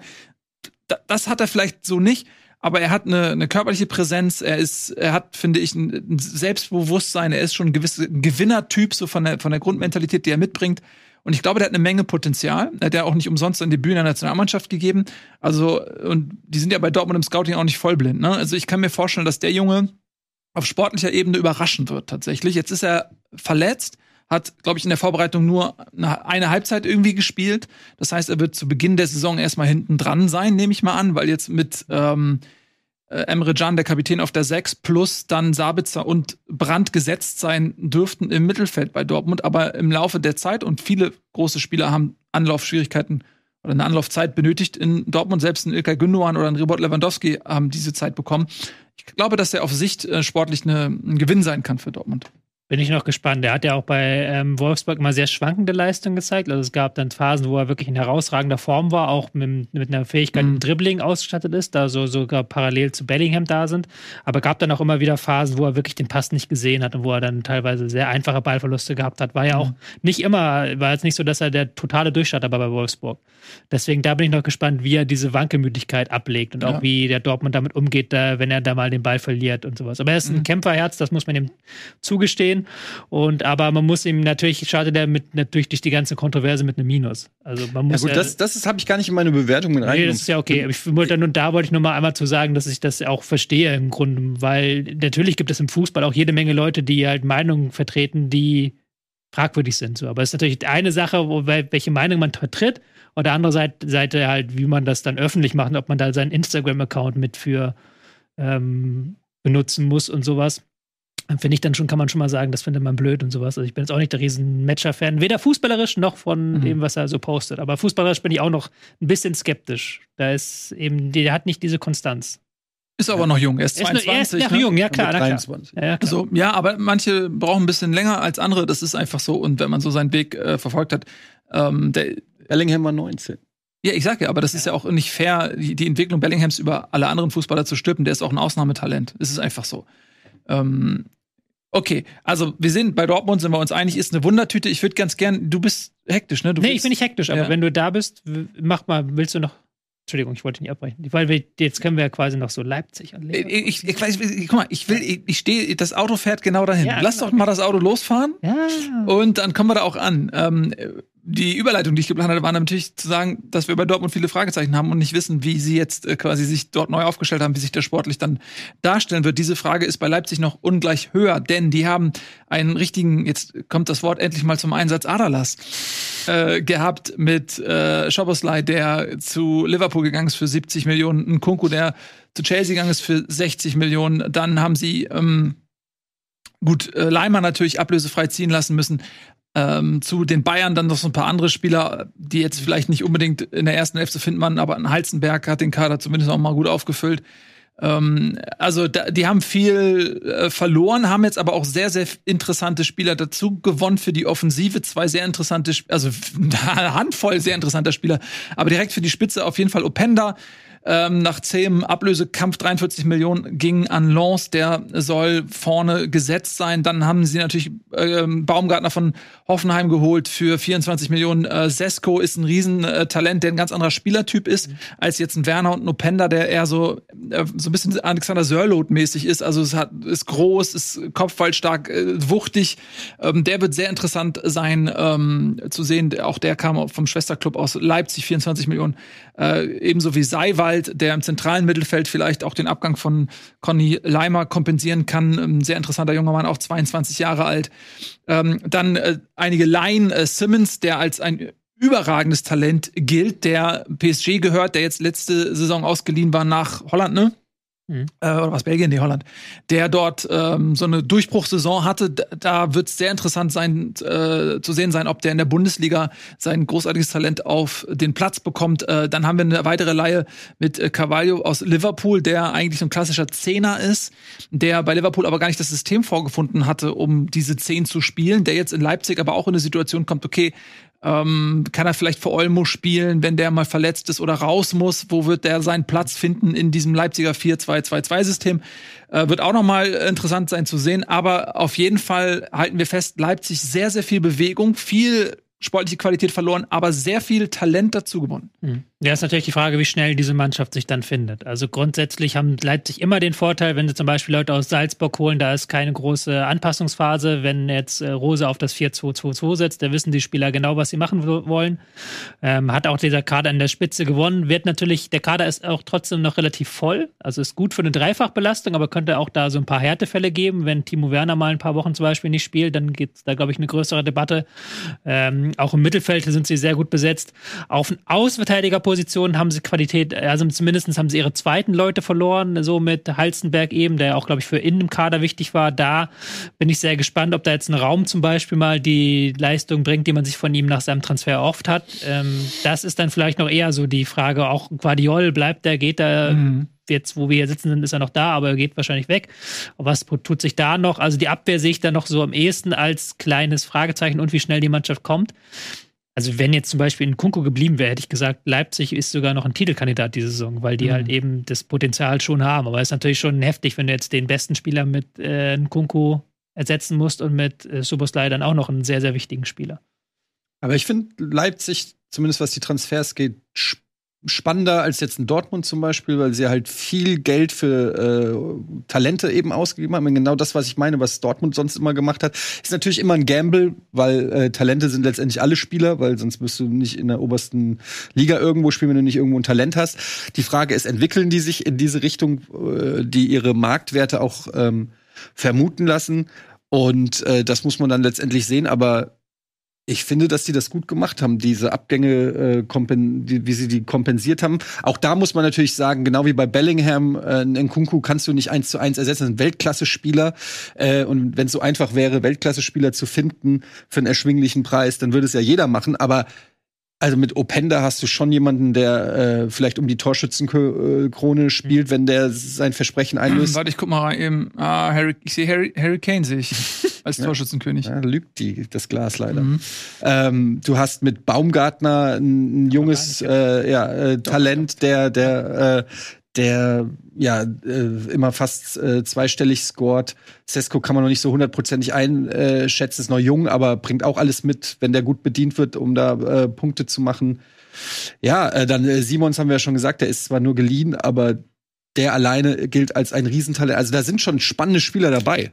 Ja, ich möchte jetzt nur ein bisschen. du hast noch andere Spieler. Ja, ne? ich möchte es nur ein bisschen relativieren, weil so geil ist die Transferstrategie letztlich nicht. Wenn du halt zwei Spieler von deinem Schwesterclub kaufst, dann kaufst du noch den äh, französischen Topstürmer, hinter dem halb Europa her ist, weil du ihm halt äh, Spielzeit versprechen kannst in der Champions League. Und dann leistest du dir noch zwei wirklich Top-Talente aus. Es ist sehr geil und ich mag den Kader auch sehr gerne. Man muss jetzt nicht so tun, als hätten die da Wunderdinge äh, bewirkt und als hätten sie da irgendwo Leute ausgegraben, wo du sagen kannst, wow. Naja, gut, das, darum geht's mir Äh, nicht. ob darum geht's jetzt ja nicht, aber das wollte ich nur einmal, einmal kritisch anmerken, dass das Naja, halt jetzt, klar, also das, äh, das waren schon mal ich kreativer glaube, dass also ein. Manager, der nicht guckt, wer in, der, in Frankreich Torschützenkönig wird, der, das tut mir dann auch, der hat dann seinen Job verfehlt. Dass jetzt Louis Openda kein Geheimtipp Ja. ist, ist ja klar. Aber, er, aber erstmal haben sie. Spieler geholt, wo ich sage, damit kann Rose arbeiten. Der ähm, gerade auch in der Offensive, du, wir haben ja André Silva, den müssen sie erstmal loswerden. Den haben sie ja auch noch. Ähm, und ein Olmo haben sie, äh, also die haben äh, to- äh, eine eine Saba Schlager und so weiter. Also allein, was die in der Zentrale an, an Spielern haben, da wird interessant sein, können, kann Rose alle Spieler und alle Talente bei Laune halten, gerade wenn sie nur geliehen sind. Also ein Xavi Simons zum Beispiel, der ist jetzt erstmal nur für ein Jahr geliehen. So eine Laie bringt ja nichts, wenn er eine, ein Jahr auf der Bank sitzt. Also es Ja, bringt ja sowohl Leipzig was, als auch, dem, aus, als auch den Spielern. Also insofern muss man gucken, ja, aber die Frage ist halt, es können nicht alle spielen. Ja, Ne? ja klar. Da, da, das finde ich, das wird noch das Spannende bei Leipzig, ob es da zu Unruhen kommt Ja, oder genau, was weil auch immer der sowas. Kern der Mannschaft, der auch so ein bisschen dieser Kern des Vereins ist, so diese Spieler, die lange dabei sind, Paulsen, Forsberg, Halstenberg ist jetzt weg, so dass da, da ist ja auch so ein Umbruch und da ist natürlich auch wieder die Frage, ob das der, wie das der Kader dann auffängt. Ja, absolut. Also das wird sehr spannend sein zu beobachten, was sich in Leipzig. Ich melde mich schon wieder, ich bin so, ich bin so heiß auf los? diese Saisonvorschau. Weil ich möchte noch ein, weil wir sind ja gerade so ein bisschen so bei den Top-Teams. Ja. Ich möchte noch ein Team in diesen Topf werfen. Gerne.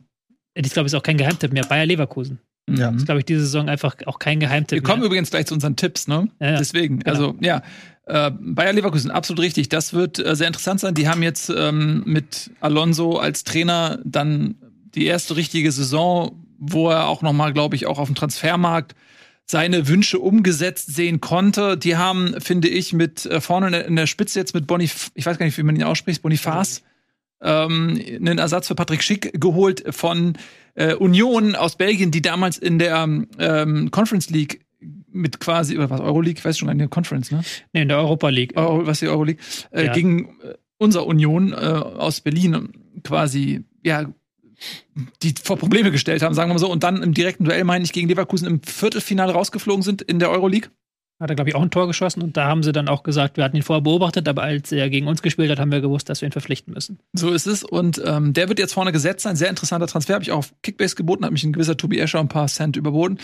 Ähm, Xhaka, äh, Granit Xhaka finde ich einen sehr interessanten Transfer, der früher ja in Gladbach gespielt hat, dann bei Arsenal, der jetzt auch schon 30 ist, aber der eben so eine Galligkeit, Giftigkeit ähm, im defensiven Mittelfeld mitbringt. Ähm, Fast 31. fast 31. Vielleicht, vielleicht spricht es dafür, dass ein Andrich dann auch eher so noch in die Innenverteidigung mit runtergeht. Haben sie getestet zumindest, ja. Ne? Ähm, aber das sind beides so Spieler, die da im Mittelfeld wirklich ein bisschen äh, Galle reinbringen können. Äh, Jonas Hofmann war ein sehr interessanter und überraschender Transfer. Der ist ähm, aus Gladbach gekommen, hat, glaube ich, auch eine, Ab eine, eine Ausstiegsklausel aktiviert. Bin mir nicht Mhm. ganz sicher. 10 Millionen natürlich für jemanden, der auch schon 30 ist, nicht wenig, aber 31. oder 31, der wird, glaube ich, auch noch mal Qualität auf die Flügel mitbringen. Ist ein anderer Spielertyp als ein Diaby, der sehr über das Tempo kam, der natürlich jetzt auch gewechselt ist äh, zur ersten Villa für 55 Millionen Euro. Anderer, also dieses pures mit Tempo hier mit Frimpong und Diaby, ab geht's. Das ist Hofmann nicht eins zu eins, aber wir wissen alle aus Gladbacher Zeiten, dass er da vorne auch Qualitäten hat. Ähm, Grimaldo ist noch zu nennen, 25 Millionen ähm, von Benfica Lissabon. Was erwartest du dir denn äh, so Spannendes, dass du jetzt, dass es dir so wichtig war, von Leverkusen zu spielen? Genau, es ist einfach, natürlich, er hat jetzt Alonso erstmals so eine richtige Vorbereitung. Er ist der vergangene Saison in der Saison gekommen. Sie haben, finde ich, gut eingekauft, haben nochmal mit Chaka fürs Mittelfeld einen Mann gewonnen, der in allen Räumen spielen kann, der auch eine gewisse eine Mannschaft mitreißen kann, der vielleicht auch manchmal in der Aggressivität überdreht, aber auch, auch reifer geworden ist, seit er die Bundesliga verlassen hat. Ähm, Bonifat, sehr, sehr super spannender Stürmer, der vorne mit sehr viel Tempo reingeht, der auch eine Körperlichkeit hat, der eine Wucht hat, der eben ähm, dieses Tempospiel, das der Leverkusen auch unter Alonso so in den letzten Monaten eintrainiert hat, da kann er, glaube ich, sehr gut mithalten. Und dann ist es halt eine Mannschaft, die halt eben immer noch über verdammt viel Tempo verfügt, auch wenn halt eben Diaby jetzt weg ist, aber Adli steht ja auch in den Startlöchern, Frimpong ist immer noch da, also da haben sie schon eine sehr, sehr schöne Mannschaft, da bin ich sehr gespannt, was die leisten können. Ja, einfach Mhm. eine, eine runde Mannschaft, finde ich. Mhm. Ja, es ist so, ne, also zum einen finde ich Xabi Alonso als Trainer ist so, so ein Leuchtturm und äh, hätte vielleicht auch wechseln können, hat sich aber bekannt zu Leverkusen. Mhm. Das fand ich erstmal auch, auch stark und ich glaube auch, dass, äh, dass, der, dass die Spieler ihm folgen. Also, dass, dass das wirklich ein Trainer ist, wo die Spieler Respekt haben, wo die Bock drauf haben, von ihm zu lernen und unter ihm zu trainieren. Das ist schon mal ein wichtiger Faktor. Ähm, und dann hat sich ja, Leverkusen, hat- Leverkusen hat auch ältere Spieler verpflichtet mit einem Schaka, mit einem Hofmann, die man nicht unbedingt wieder zu Geld machen kann, aber das ist ja auch nicht unbedingt das Businessmodell von, von Leverkusen. Also sie haben sich da ganz gezielt Qualität gekauft, die sofort hilft. Also haben sich entschieden für Soforthilfe, für Leute, für die Startelf sozusagen ähm, äh, verpflichtet. Und äh, das ist schon ja auch ein Statement, dass man sagt, warum lachst du? Weil ich gerade, meine Brücke war einfach nur, okay, sie können sie ja noch mal später nach Saudi-Arabien verkaufen. Und dann habe ich überlegt, ähm, ob man bei Saudi-Arabien immer von Startelf spricht. Weil es dem Staat gehört. Das, aber einfach, sorry, das war einfach nur in meinem Kopf. Du hast gefragt. Es ist, Startelf. Du machst, du darfst nicht, Das ist ein guter machen. Name für die Nationalmannschaft. Kann auch. man sich mal Ja. vornehmen. Darfst einfach nicht fragen, mh. wenn er so guckt. Ja, Weiß er, dass da nichts bei rauskommt. Ja, ich immer, es ist immer wieder die Hoffnung da, dass ich irgendwas nicht verstanden habe oder. Egal, auf jeden Fall. Ähm, ich finde es interessant, weil für mich wirkt es so ein bisschen, als ob Leverkusen nach dieser schwierigen Saison ähm, sich sagt, okay, wir, wir wollen, Nein, ich sag gar nichts mehr. Jetzt mach wir wollen weiter. unseren, Mach wir wollen weiter. unseren Anspruch auf die Top 4 nochmal manifestieren. Ähm, wir wollen nicht nochmal so eine Wackelsaison haben. Wir wollen nicht nochmal äh, zittern ums internationale Geschäft und uns in die Euroleague reinzittern, sondern wir wollen eine der Top 4 Kräfte hier in Deutschland sein. Und das, finde ich, haben sie mit äh, ihrem Handeln auf dem Transfermarkt ähm, sehr gut äh, untermauert.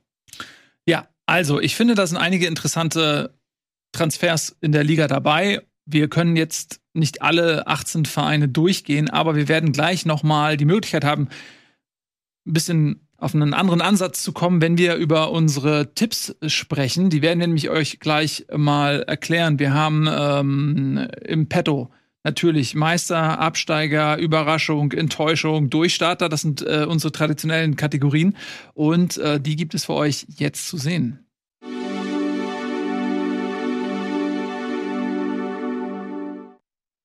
Und das ist unser Highlight für den heutigen Tag, finde ich. Unsere Tipps, weil die werden die ganze Saison lang immer wieder ausgegraben. Da wird äh, sich gegenseitig gepiesackt, äh, beglückwünscht eher selten.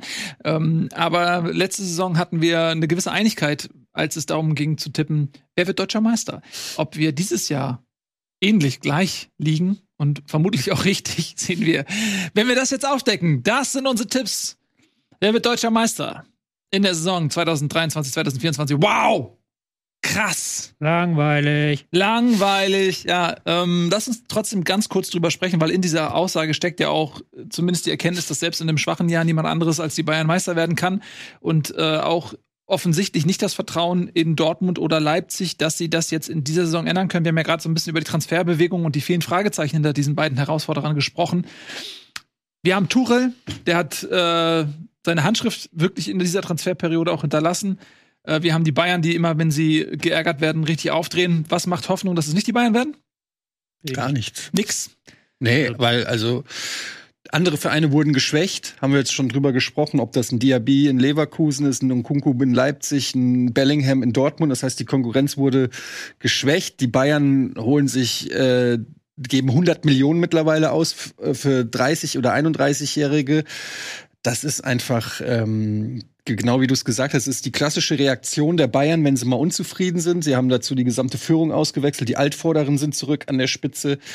Ähm, ja, es ist, äh, man muss sagen, also wir wissen jetzt, stand jetzt noch nicht, wen sie alles noch holen, aber wenn man sieht, wer da noch im Gespräch ist äh, bei den Bayern, allen voran natürlich äh, ein Harry Kane, aber ähm, äh, Vlahovic ist, glaube ich, immer noch äh, im Rennen. Ähm, äh, muss man mal gucken, wer jetzt alles da noch kommt und wer geht. Aber wenn du eine Manet verkaufst, quasi ohne Verlust, ohne finanziellen Verlust, nach dem, was er bei den Bayern gezeigt hat, ähm, und einen Harry Kane holst, ist natürlich eine Ansage. Was willst du machen? Du holst ja eigentlich mit, also nach Lewandowski vielleicht den besten äh, Neuner der Welt. Ja. Haaland. Also ich, ich, ich bin jetzt nicht ganz so mega überzeugt. Also ich glaube Was? Der kommt von der Premier League in die Bundesliga. Der wird alles nicht von Kane. Natürlich bin ich von Kane überzeugt, aber von den Bayern meine ich. Der reißt einfach alle, allen Innenverteidigern die Köpfe ab. Ich liebe Kane. Ich habe Kane auch schon geliebt, als ihn noch niemand geliebt hat. Das möchte ich hier einmal kurz. Da Kane, Kane ich die noch gar nicht, oder? Da cantet ihr den noch gar nicht, ja. Oh Mann, Äh, come on, Leute. Das ist unter eurem Niveau. Ja, aber ich, also das, das meinte ich nicht. Ich meinte nur bei den Bayern. Also die Bayern werden Meister, das haben wir alle getippt, das ist alles lame. Sie haben in- investiert, sie haben jetzt die offensichtlichen Lücken im Kader geschlossen, noch einen spielstarken Innenverteidiger geholt mit Kim. Sie holen noch Leimer, finde ich jetzt auch nicht den schlechtesten Transfer, einfach auch um Goretzka ein bisschen Dampf zu machen. Leimer ist auch so ein Tausendsasser, der, glaube ich, den Tuchel, glaube ich, sehr, sehr mögen wird. Ähm, es gibt immer noch so ein paar Schwächen im Kader. Ich bin immer nicht von der defensiven Stabilität der Doppel-6 überzeugt, das, was ja letzte Saison das Problem war. Ähm, Nabri, Sané, alle diese hochveranlagten Spieler müssen auch mal zeigen, dass sie eine ganze Saison hinweg performen und nicht immer nur so in Wellen. Ähm, auch was passiert, wenn sich einzelne Spieler verletzen, auch da wieder Fragezeichen, Außenverteidigerposition, ähm, Fragezeichen manchmal es ist immer noch, du musst jetzt quasi das wieder wettmachen, was du in den vergangenen Jahren so ein bisschen auch f- als Fehler gemacht hast, auch auf dem Transfermarkt. Da haben sie Bayern nicht immer gut ähm, Aber ich meine, performt. Außenverteidiger, die haben 17 Rechtsverteidiger, glaube ich. Ja, aber äh, ich meine, jetzt, welchen Rechtsverteidiger würdest du sagen, ist jetzt auf dem allerhöchsten Niveau? Masraoui und Pavard. Ja, Pavard ist ja nicht mal ein richtiger Rechtsverteidiger. Den Gut, Weltmeister. ist sehr gut, ist sehr veranlagt, bin ich gespannt, ob der unter äh, Tuchel sich nochmal weiterentwickelt. Links hast du Davis und Guerrero, Guerrero ist schon wieder verletzt. Davis habe ich immer das Gefühl, dass Aber Tuchel da war der Gedanke ja richtig zu sagen, wir holen uns hinter Davis noch einen äh, Genau. Lin- äh, in, äh, Linksverteidiger Genau, ich- von, von weil ich Qualität. auch immer das Gefühl habe, dass Tuchel Davis ein Stück weit zu offensiv ist, dass er da nicht so ganz mit der taktischen Disziplin, Disziplin von Davis zufrieden ist. Dann wäre Guerrero aber auch nicht der Richtige. Nö, das stimmt. Ähm, aber Guerrero könnte ja auch bei Tuchel, hat er ist auch schon auf dem Mittelfeld zum Einsatz gekommen. Aber da fehlt mir halt zum Beispiel noch der zweite Mittelfeldspieler ähm, oder auch so ein Sechser, ein klassischer, damit Kimmich vielleicht eine andere Rolle spielen kann. Also das sind so ein paar kleine Dinge im Kader einfach, dass man nicht denkt, die Bayern werden jetzt wie Guardi unter Guardiola das Ding so komplett runterrocken. Man hat auch schon vor seinem geistigen Auge, dass sie ein, zwei Spiele verlieren. Ich meine, Tuchels Auftakt bei den Bayern war jetzt auch nicht alles überragend. Mhm. So. Also es ist nicht so, dass Tuchel da der Heiland ist, der die Bayern in neuen Sphären führt und Nagelsmann vorher der Idiot war, der nichts gekonnt hat. So ist es ja auch nicht gewesen.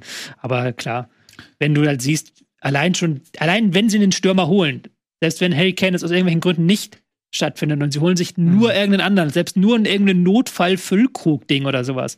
Hauptsache, die haben da vorne jemanden drin, der dann im Zweifel Hast du ja bei Choupo-Moting schon gesehen. ja, der, der wird irgendein 20 plus Mann, egal wer da vorne drin Ja. steht. Allein das wird halt schon die Bayern so viel besser machen, dass sie da eben noch mal fünf, sechs, sieben, acht Punkte mehr holen als letzte Saison.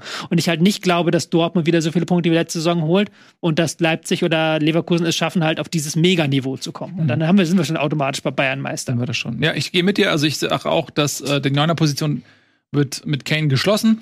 Ähm, Gehe ich jetzt einfach mal von aus. Und dann hast du zwei Positionen. Das eine ist für mich, die Bayern haben seit langem schon nicht diesen klassischen Sechser.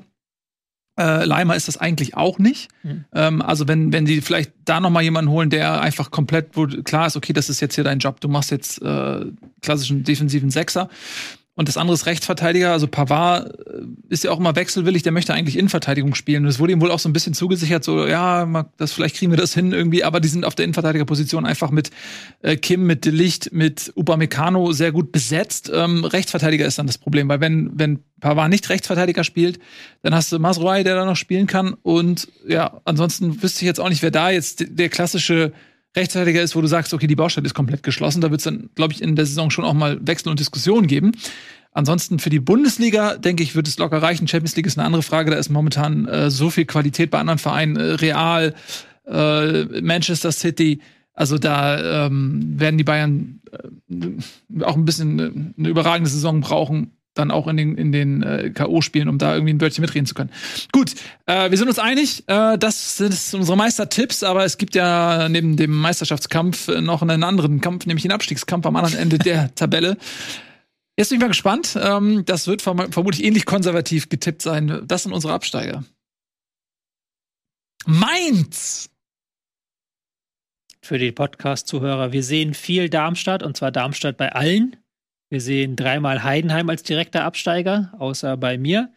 Wir sehen viel VfL Bochum, zweimal in Relegation bei Nils und bei Nico und bei mir direkter Absteiger. Und bei Etienne sehen wir noch den FSV Mainz 05 in der Relegation und bei mir sehen wir noch Augsburg in der Relegation. Aber grundsätzlich, gerade von Nils und Nico, ich muss sagen, ich bin enttäuscht von euch. Aber das ist so der lämste Tipp, den man machen kann. Heidenheim, Darmstadt direkt und Bochum Wow. Relegation. Was, Das ist halt so, Du hast eine, einen Verein anders, und zwar mit Augsburg, den Verein, der seit fünf Jahren am Abstieg äh, vorbeischrammt. Ja. Wo ist denn jetzt hier bitte dein revolutionärer das Tipp? ist immer noch revolutionärer, als was ihr Nee, gemacht du, habt. Augsburg ist jedes Jahr mindestens zweimal Und guck, irgendwie in diesen Hast du Tipps gesehen, mit- wen ich nicht habe? Ja, du hast Heidenheim nicht. Ich das hab ist das Heidenheim Einzige. Du hast gesagt, okay, Ja. Heidenheim. Erklär das mal. Ja, das ist mein Überraschungstipp auch noch. Das kann ich jetzt Mhm. schon mal vorwegnehmen. Heidenheim. Ich habe mir einfach gedacht, ein bisschen was muss man ja mal wagen. Man muss ja auch mal sich ein bisschen rauswerfen. Da habe ich mal geguckt, wer könnte da unten denn für diese Überraschung sorgen. Und Heidenheim ist natürlich der Verein, dem man es überhaupt null zutraut. Also ich glaube, die sind bei uns alle auf dem, also bei euch allen auf dem letzten Tabellenplatz auch noch hinter Darmstadt angesiedelt. Ich glaube, dass die halt den Kader größtenteils übernommen haben aus der zweiten Liga. Sie haben sehr viele Stärken, die in der Bundesliga auch vielleicht zum Tragen kommen könnten. Also die werden den Gegner kaputt laufen, die werden ihn, ähm, die sind noch mal intensiver. Ich glaube, die haben in den letzten Jahren immer den Laufrekord in der ersten und zweiten Liga zusammengenommen aufgestellt. Also die, äh, über diese Intensität können sie kommen und haben dann halt eben noch zum Beispiel mit beste ähm, Spieler, die denen ich noch zutraue, dass sie auch in der Bundesliga knipsen können. So, und das ist halt so meine Dings vielleicht, dass diese, auch dieses Kuriosum Heidenheim, das wirklich am Arsch der Welt liegt, so. Dass wenn du dann Union Berlin nach Heidenheim fahren musst, das ist schon eine halbe Weltreise gefühlt, so dahin zu kommen, dass die vielleicht da sich irgendwie dann die Punkte erhamstern. Mhm. Mal- Ja, zweites äh, interessantes ist Mainz. Ist das jetzt lediglich deine persönliche Abneigung gegen Ey, immer, den immer wenn ich tippe, wenn ich Freiburg tippe, heißt du, der hat was gegen Freiburg. Ich habe Ja, aber das musst du erklären. Ja, ja, gut. Ich habe halt, also zum einen finde ich, hat Mainz sich nicht wirklich verstärkt. So, die haben den gleichen, mehr oder weniger den gleichen Kader, was ja aber einen Haben- zentralen Spieler. Haben Kraus gekauft Ja, Beispiel? das glaube ich jetzt nicht, dass der Mainz aufs neue Niveau hebt. Ähm, also meiner Meinung nach hat Mainz jetzt äh, mehr oder weniger die gleiche Truppe wie letztes Jahr. Da gab es Auf und Abs und ich habe mir halt immer überlegt, es gibt immer irgendwie einen Verein aus dieser Mittelfeldgruppe, der struggelt. So, und dann habe ich einfach geguckt, welche Vereine ähm, haben sich wie verstärkt. Ich hätte auch Werder Bremen sagen können durch die Verletzung von ähm, ähm, Keita. Keita. Ähm, ich hätte noch andere Vereine nennen können, aber ich finde zum Beispiel Hoffenheim hat sich äh, verstärkt. Da sehe ich mehr Potenzial. Ich finde äh, Köln traue ich eine Steigerung zu, Bremen traue ich eine Steigerung zu. Augsburg hat ein paar interessante Spieler, da bestimme ich nicht ganz so ein. Ich finde Augsburg äh, hat äh, sich interessant äh, verstärkt äh, diese Saison. Ähm, Und dann habe ich einfach gedacht, okay, welcher Verein, bei wem gibt es zu wenig Impulse? Ich hätte auch Bochum sagen können. Das wäre wahrscheinlich der sicherere Tipp, aber da habe ich mir dann gedacht, so komm, ich will jetzt mal so einen, wo ich dann am Ende der Saison für gelobt werde, dass ich das vor, vorhergesehen habe. Mhm. Das ist auch Und deshalb habe ich, hab ich Mainz genommen. Einfach, weil ich irgendwie so visualisiert habe, für Mainz wird es eine schwere Situation. Äh, eine, eine schwere Saison. Irgendwie fehlt mir da der Grund, warum es. Weiß ich nicht. Die werden im Mittelfeld rumdümpeln und wer im Mittelfeld rumdümpelt, ist zwei Niederlagen davon entfernt, in den Abstiegskampf zu kommen. Ja, okay. Ähm, vielleicht wirst du am Ende der Saison dafür gelobt. Das wäre Ja, für dich natürlich schön. Das wäre sehr schön für mich. Ähm, ja, ich bin wirklich ganz langweilig mit dem äh, zu erwartenden Tipp gegangen. Ich weiß, dass das lame ist, aber darum geht's ja nicht. Es geht ja nicht darum, irgendwie irgendwas zu sagen. Sondern ums dem- Gewinnen. Ja, ist, ja- ist ja nicht Wrestling, wo dann, oh wow, mit dem habe ich nicht gerechnet, da kommt der, der, der Magnetic Man auf einmal in den Ring gelaufen oder so. Ähm, sondern äh, die Voraussetzungen sind für mich ja relativ klar. Heidenheim und Darmstadt kommen aus der zweiten Liga. Der ähm, Spagat zwischen erster und zweiter Liga ist groß. Wir sehen es auch ähm, an den Relegationsspielen jetzt in den letzten Jahren unter Beteiligung des HSV, dass dort viel Luft ist zwischen erster und zweiter Liga. Und Heidenheim und Darmstadt haben jetzt beide nicht die Liga dominiert. Ähm, wir haben bei Union, als sie aufgestiegen sind, die Situation gehabt, die sind auch mit der Relegation hochgegangen und haben aber dann, so wie sie aufgestellt sind, wunderbar in die erste Liga gepasst und haben sich eher in der zweiten Liga ein bisschen schwieriger getan, weil du da natürlich dann auch Spiele machen musst gegen kleinere Vereine, die sich nur hinten reinstellen und so weiter. Für die erste war es dann fast besser als für die zweite. Das kann natürlich auch für Heidenheim gelten, wenn du sagst, ja, okay, pass auf, die haben gewisse Qualitäten in der Spielzerstörung oder in der, in der Intensität, die passen ganz gut zur ersten Liga. Dennoch ist die, ist der qualitative Unterschied einfach groß. Und deswegen glaube ich, dass sich grundsätzlich diese beiden äh, Aufsteiger sehr schwer tun werden. Wir haben es auch an Schalke gesehen, äh, dass die dann äh, quasi erst mit der Rückrunde, als sie sich so viele Leihspieler geholt haben, äh, mit Jens, mit Kraus, äh, mit Kral, erst da wieder konkurrenzfähig waren und davor mit ihrem Zweitligakader eben nicht. Und das ist, das zeigt es immer wieder. Deswegen grundsätzlich tun, denke ich, tun sie schwer. Und bei Bochum ist es so, ähm, die haben jetzt das verflixte zweite Jahr überstanden. Dann kannst du eigentlich langsam mal versuchen, dich zu etablieren. Aber wenn man sich dann auch den Kader anguckt und was die da so machen, ist es eben nicht so, dass ich das Gefühl habe, die entwickeln sich krass weiter, sondern es ist eher so, okay, die werden es wieder verdammt schwer haben. Und dadurch, dass jetzt eben Hertha ist weg und ähm, Schalke ist weg, also deswegen, ich glaube auch, die werden sich schwer, schwer tun, ähm, über die Relegation hinaus mehr zu erreichen. Bochums gerade wird auch nicht jünger. Sie haben jetzt auch nicht den, äh, die Quassentransfers gemacht. Quateng ist sicherlich sehr interessanter Mann in der zweiten Liga, sehr, sehr starke Saison bei Magdeburg gespielt. Aber ansonsten, ja, sehe ich es ähnlich wie du.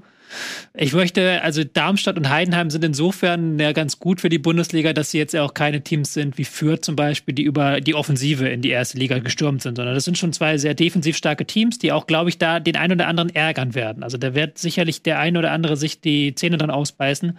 Gerade reden wir in der Bundesliga immer darüber, dass viele Teams sich schwer tun gegen kompakte Gegner, die, die gut verteidigen können. Und Darmstadt und Heidenheim haben auch den großen Vorteil, wenn das bis zur 80. Minute 0-0 steht, dann ist das für die geil. Und dann ist das für den Gegner immer scheiße. Und dann ist der Gegner immer derjenige, der dann nochmal sagen muss, okay, wir investieren noch mehr und dann vielleicht der eine Konter. Ich sehe halt bei Darmstadt so ein bisschen kritischer, dass sie mit, ähm, mit Tietz und mit, jetzt muss ich Mhm, kurz nachgucken, Pfeiffer. Pfeiffer genau zwei Säulen quasi der Aufstiegssaison verloren haben. Augsburg. Nach ja. Augsburg eben. Deswegen ist auch mein Augsburg-Tipp so ein bisschen kritisch, weil die haben natürlich da gut hinzugewonnen. Ich habe bei meinem Augsburg-Tipp so ein bisschen mitberechnet, dass Berisha vielleicht weggeht, Mhm. dass der noch verkauft wird, veredelt wird. Ähm, ja, das ist natürlich dann, dann schwerer, wohingegen ich bei Heidenheim eher das Gefühl hatte, die, die sind zusammengeblieben, haben mit Piringer noch einen guten Mann vorne für die Offensive dazugewonnen. Also ähm, Benedikt Gimba, der auch in der Abwehr dann noch vielleicht äh, den nächsten Schritt machen kann oder im defensiven Mittelfeld, je nachdem, wo man aufgestellt wird. Also da sehe ich dann noch so ein bisschen Potenzial nach oben, wo ich gegen bei Darmstadt das nicht ganz so sehe. Aber ich, ich kann mir schon vorstellen, dass die beiden manchen Gegner ärgern werden. Ich glaube, das wird nicht so, so ein ganz, das wird nicht so ein Fürth-Ding einfach, weil Fürth hatten wir wirklich, die sind ja, Ja. äh, am ersten Spieltag war eigentlich klar, dass die weggehen. Ja. Aber gerade auch, weil halt mit Bochum und mit Augsburg und mit auch mit Werder und noch so ein paar andere Teams, die auch unten reinrutschen könnten, dabei sind, kann ich mir vorstellen, dass dieses so noch ein bisschen hinauszögern, zumindest, Mhm. äh, Darmstadt und Heidenheim. Gut.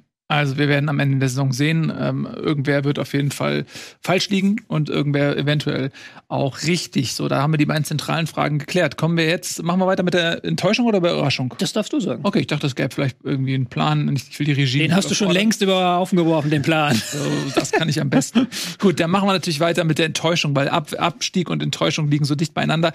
Wer sind denn die Vereine, die uns besonders enttäuschen in der kommenden Saison? Bitteschön. Oh, das ist interessant. da haben wir mal ein bisschen Varianz drin. Das ist super. Ähm, also, zweimal Gladbach tatsächlich und einmal Union Berlin, auch sehr interessant. Und ich habe Werder Bremen genommen. Gut, dann fangen wir doch mal an mit äh, Gladbach. Erklär uns doch mal Gladbach. Gut, also ähm, Gladbach brauchen wir nicht drüber reden, dass die ähm, eine schwierige Saison haben, Trainerwechsel. Ähm, und wir haben da ja auch schon vergangene Saison immer wieder drüber geredet, dass sie viele Spieler verloren haben, auch ohne entsprechende ähm, Erlöse, also ein Benzebaini Mhm. ablösefrei, ein Tyram ablösefrei. Sie haben aber auch ein bisschen was eingenommen. Mit Bayer und Hofmann haben sie äh, ins, insgesamt 25 Millionen eingenommen, die sie auch ausgegeben haben, nämlich einen neuen Mittelstürmer geholt, Thomas Shankara. Changchara, ich weiß auch nicht. Chanchara. Da bin ich noch ein bisschen Hm, äh, skeptisch, ob diese 10 Millionen, das ist natürlich schon für Gladbach auch eine Hausnummer, also da erhofft man sich was. Der hat bislang eher in, äh, in schwächeren Ligen gespielt. Äh, Die Eintracht hatte ja auch früher immer mal in Tschechien gewildert. Mit zum Beispiel Kadlec und so weiter. Da bin ich deshalb noch so ein bisschen schwierig, ob das direkt der Typ von Anfang an in der Bundesliga funktioniert. Das ist also noch mal was anderes als weiß nicht, Güteklasse Openda und Co. Ähm, kann natürlich funktionieren, weiß ich nicht, kann, ich kann den Spieler jetzt auch nicht so wirklich einschätzen. Ähm, dann ging das Geld raus, um äh, Weigel fest zu verpflichten. Der war bei letzter Saison auch schon da. Du hast äh, mit Franck Honorat, spricht man das so aus? Das klingt gut. Mhm. ähm, hast du natürlich auch noch mal äh, einen Ersatz geholt für Jonas Hofmann, äh, der sicherlich auch talentiert ist, äh, guter äh, Standardschütze, aber der muss erstmal äh, Jonas Hofmann ersetzen. Das wird nicht so leicht, den 1 zu 1 zu ersetzen. Jonas Hofmann in vergangenen Saisons immer äh, konstant einer der, wenn nicht sogar der beste Scorer von Gladbach. Also auch da muss man gucken. Ähm, Robin Hack hast du dir jemanden geholt aus der zweiten Liga, sicherlich gutes Talent, aber auch hier, da sind viele, kann kann funktionieren, muss aber nicht. Neuer Trainer, neue Spieler, die noch keine Bundesliga-Erfahrung haben. Du hast noch ein paar ähm, ältere Spieler, die auch verletzungsanfällig sind. Kramer verletzt, Kone verletzt, Neuhaus verletzt. Also im Prinzip deine gesamte Zentrale ist verletzungsanfällig. Ähm, ja, und da muss ich sagen, ist für Gladbach, sage ich mal so, weil wir ja auch immer drüber diskutieren, wann ist was eine Überraschung oder wann ist was eine Enttäuschung. Und für mich ist Gladbach immer noch so in meinem Kopf so dieser Verein, der eigentlich nach oben gehört, so oder einen internationalen Wettbewerb oder zumindest um einen internationalen Wettbewerb kämpfen will. Und wenn sie das nicht schaffen, zwei, drei Saisons hintereinander, dann ist das für mich halt eben eine Enttäuschung. Und ich sehe jetzt nicht, was Gladbach diese Saison so viel besser macht als letzte Saison, wo sie ja schon hart gestruggelt haben. Mhm. Ich weiß, du darfst gleich die Gegenrede machen. Ich Ja. möchte einmal diesen Enttäuschungsbegriff da nochmal, Ja. weil da, da, das muss man ja auch nochmal ganz klar festhalten. Natürlich. Das ist in deinem, ist natürlich, kannst du sagen, für dich ist das dieser Verein, aber faktisch ist dieser Verein jetzt zweimal hintereinander Zehnter geworden. Faktisch dieser Verein in den letzten beiden Jahren ein Mittelfeldverein gewesen und hat jetzt mit Tyram seinen besten Spieler verloren, also seinen besten Stürmer verloren, mit Hofmann den besten Vorbereiter, mit Lars Stindl den Kapitän und Aushängeschild und mit Jordan Bayer, okay, der hat da keine große Rolle gespielt, aber auch nochmal einen guten Innenverteidiger. Also grundsätzlich würde ich jetzt mal auf dem Papier sagen, da muss halt schon, das habe ich gestern auch so ein bisschen mit Nico diskutiert, der denselben Tipp hat wie du, das muss schon Abstiegskampf sein, damit das mich hart enttäuscht. Weil wenn die jetzt wieder Zehnter werden, dann ist das für mich eigentlich keine besonders schlimme Nö, Saison. Zehn- Dann ist es für mich, dann ist es halt, Ja, dann dann haben sie wär- das Niveau der letzten beiden Jahre Genau, dann gehalten. würde mit ich auch nicht, also wenn, wenn Gladbach Zehnter wird, würde ich auch nicht unbedingt sagen, krasse Enttäuschung. Ja. Ähm, aber ich glaube, also in der Geldtabelle sind sie acht, Achter, von den. Etats glaube ich auch.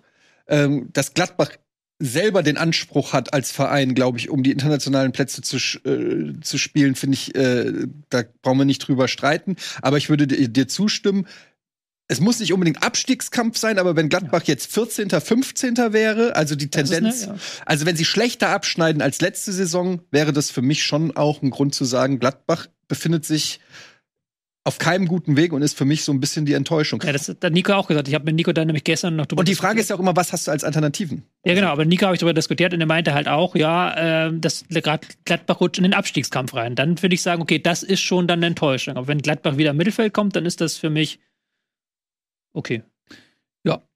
Also, ich äh, erstmal das, was Tobi gesagt hat, ist für mich auch so, wenn äh, was was ist erstmal so der Ausgangspunkt, aus dem heraus wir diskutieren. Und da ist es so, dass äh, du hast es ja wunderbar auch erzählt und Tobi hat das noch ergänzt, auch mit, mit Abgängen, dass Gladbach eine dieser Mannschaften ist, die so ein bisschen der Verlierer auch der letzten Jahre ist, die viele ablösefreie Spieler hat gehen lassen müssen, für die Covid zu einer Unzeit kam, weil sie dort eingeplante Einnahmen dann nicht generieren konnten, die ähm, ja eben Leistungsträger verlieren, Hofmann, Thüram und so weiter, die einen neuen Trainer haben, wo sehr viel Unruhe drin ist und also so, so die der Niedergang ist so ein bisschen vorgezeichnet, also ne, also von daher ist das Potenzial dafür, dass es weiter bergab geht mit Gladbach in jedem Fall vorhanden. Ich denke aber, dass sich in dieser Situation mit dieser geringen Erwartungshaltung an Gladbach eher das Gegenteil herauskristallisieren wird, dass Gladbach nämlich überrascht und dass sie gegen diese Prognosen, die nach unten zeigen, eher noch vielleicht eine verbesserte Saison spielen im Vergleich mit den letzten beiden Saisons, weil sie haben einen neuen Trainer mit Seoane.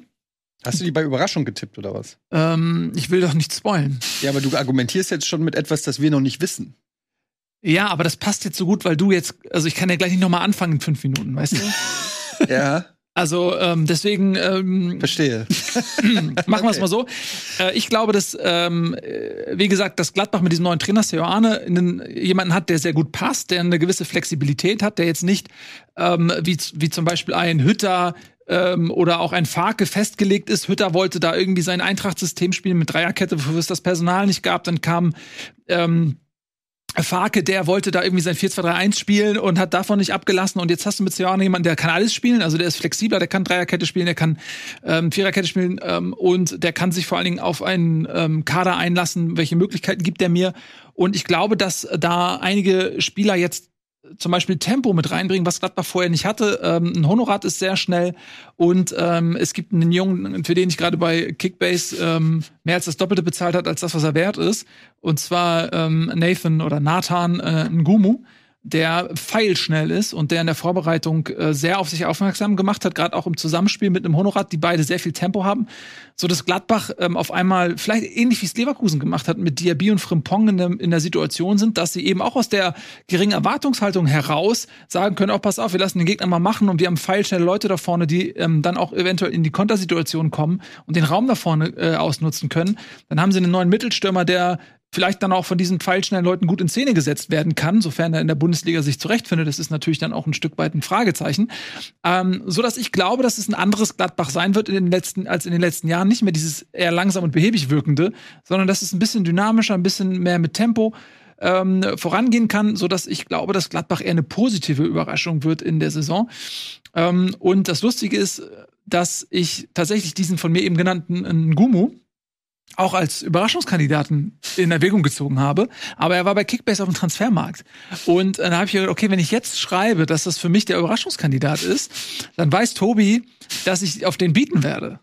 Und deswegen habe ich das nicht gemacht. Und prompt hat es funktioniert, weil ich habe Tobi um 300.000 überboten bei Kickbase. Ja, das ist aber auch ein dummer Transfer einfach, weil er, weil er auf der rechten Seite Nummer zwei ist. Ja, das wird, ja, warte mal Das ab. ist doch kein Stammspieler. Ja, das war, also ich habe 5 Millionen, 5,3 Millionen bezahlt. Also das heißt, ich werde ja auch nicht pleite Ja, gehen. ich glaube schon. Warte mal ab. Wenn er, wenn er durchstartet, äh, dann ist der, Wenn, wenn, wenn. kann er seinen Marktwert mehr als Ich habe auch äh, Quanchara, der junge Stürmer, den sie verpflichtet haben, den habe ich auch schon ein bisschen verfolgt. Den Mhm. mochte ich auch immer sehr gerne, weil der ist groß gewachsen, ist, macht auch extrem viele Meter im Pressing, also sehr gut im Spiel gegen den Ball, ähm, aber eben auch sehr schnell. Also Okay, wir haben nicht mehr ganz so viel Ja, Zeit. ist Ich okay. nicht Nein, einen nein. Satz über die Eintracht geredet. Können wir jetzt noch mal die anderen, nein, nein, nein, nein, nein, die anderen äh, nee, nee, äh, da bleiben wir jetzt nochmal dabei. Ich habe auch noch was zur Union zu sagen. Aber äh, Ja, Quintana, genau, meine ich ja, meine ich ja. Dem, den traue ich auch noch. Ähm, Lass uns nicht so viel über Gladbach reden. Dem traue ich auch noch was zu. Also der, wenn der die Liga annimmt, also ich bin da auch eher bei Nils als bei euch. bin ich sehr okay, gespannt, wenn- wie, wie äh, er enttäuscht. Es ist bei diesen Mittelfeldmannschaften natürlich immer äh, wenn sie, das habe ich ja gesagt, zwei, zwei Niederlagen, mit denen nicht geplant sind, sind im Abstiegskampf, zwei Siege, mit denen man nicht gerechnet hat, sind sie im Kampf um die internationalen Plätze. Also kannst du. Aber das ist ja das Spannende, dass wir hier Tipps geben und in einem halben Jahr und in einem Jahr noch mal gucken. Ich finde auch nicht, dass sowieso. übrigens nicht nur Ergebnisse ausschlaggebend, sondern ich finde auch also eine in Weiterentwicklung, ne? dass jemand auch spielerisch überraschen kann, dass du sagst, der Verein macht auf einmal Spaß. Ähm, das muss nicht immer, nein, ist doch so, du kannst auch mega hässlich auf Platz 7 kommen ähm, Oder du sagst, okay, wow, was ist das für ein Gladbach? Die haben einen ganz anderen spielerischen Ansatz, ne? Ich habe das Gefühl, du brauchst eine Brücke zu deiner Enttäuschung. So, deswegen es gibt ja auch eine Weiterentwicklung. Zeig so. noch mal die ja. Enttäuschung. Ich habe nämlich schon wieder vergessen. Nee, die Enttäuschung hatten wir gerade schon, ne? Jetzt haben wir noch Union, Union- das Union musst du und auch noch mal Bremen. erklären. Ja, du musst ja nochmal. Ach ja, stimmt, ich muss ja Bremen noch erklären. Genau. Deswegen habe ich gedacht, das Gefühl, du baust ja selber eine Brücke. Ganz kurz, können wir noch mal zehn Minuten. Habt ihr was? Ja, wir haben Zeit, wir haben Zeit. Alles weil das setzt macht mich keinen unter. Ja, das, ja, aber ja, diese ja. Zeit da setzt mich unter Druck. Das ist doch nur eine Orientierung. Jetzt bleib mal ja, ganz aber dann locker. machst du plötzlich eine Abmoderation und ich habe noch nichts über Kolumbuani moderiere die gesagt Sendung dieser einfach. Gar nicht mehr ab. Wir können auch noch über den HSV lange reden und so, alles gut. Ähm, also, genau, jetzt kommen wir zu meiner Enttäuschung. Ähm, und zwar habe ich Werder Bremen als Enttäuschung. Warum? Weil Werder Bremen für mich in der ersten, also zum einen, weil ich Nico gerne natürlich ein bisschen stiche. Klar, das ist ein Faktor, den kann ich nicht verneinen. Aber in der letzten Saison haben wir ein sehr, sehr starkes Werder Bremen auch in der Hinrunde gesehen, die die Liga auch ein bisschen überrascht haben mit ihrem Spielstil, die insbesondere vorne auch mit Füllkrug und Duxch zwei sehr starke Stürmer auch mit in die Liga gebracht haben.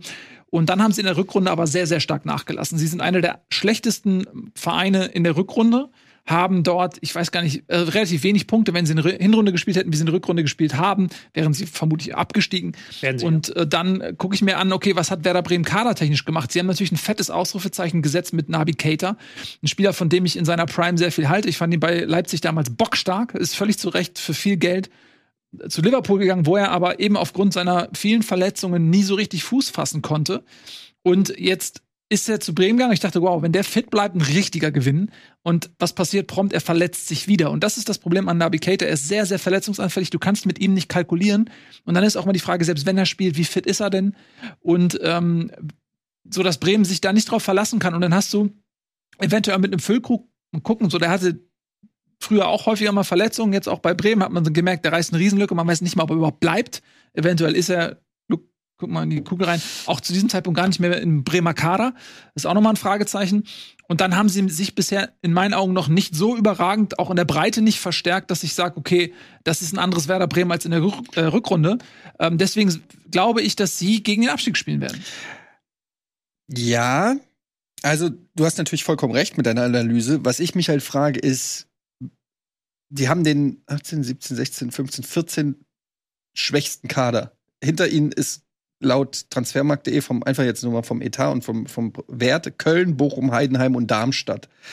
Also die Frage ist halt, inwiefern, du hast ja gerade auch schon die Versagen der letzten Saison aufgezählt, inwiefern, also ich, wenn sie absteigen, würde ich sagen, Enttäuschung. Weil Bremen sollte nicht absteigen. Auch nicht mit so einem Kader. Aber Abstiegskampf, ist das schon eine Enttäuschung für Werder Bremen oder ist das nicht genau da, wo sie hingehören?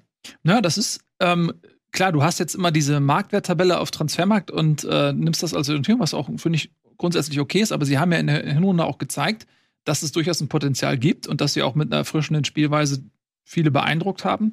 Das heißt, sie haben es ja schon mal unter Beweis gestellt.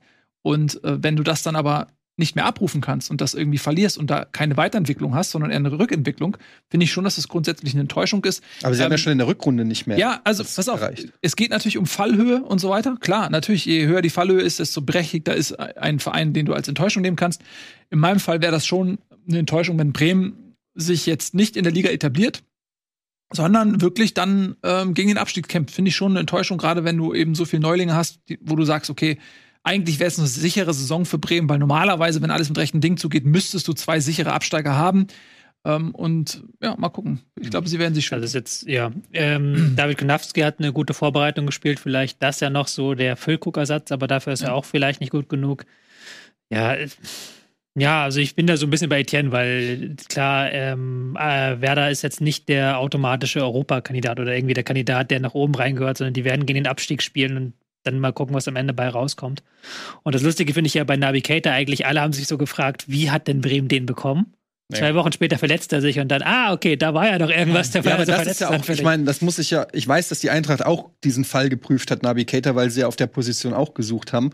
Und jeder Verein, wenn, also wenn Werder Bremen, wir haben es ja gerade gesagt, der äh, 14. finanziell gesehen der Bundesliga sich den leisten kann, dann hätten ja eine ganze Reihe von Vereinen in ganz Europa Navigator auch verpflichten können, rein finanziell. Jetzt mal unabhängig davon, was der Spieler wollte, aber dem hätte man schon Angebote machen können, wo er sich vielleicht gegen Bremen dann entschieden hätte. Und da ist ja die Frage, warum ist das ausgeblieben?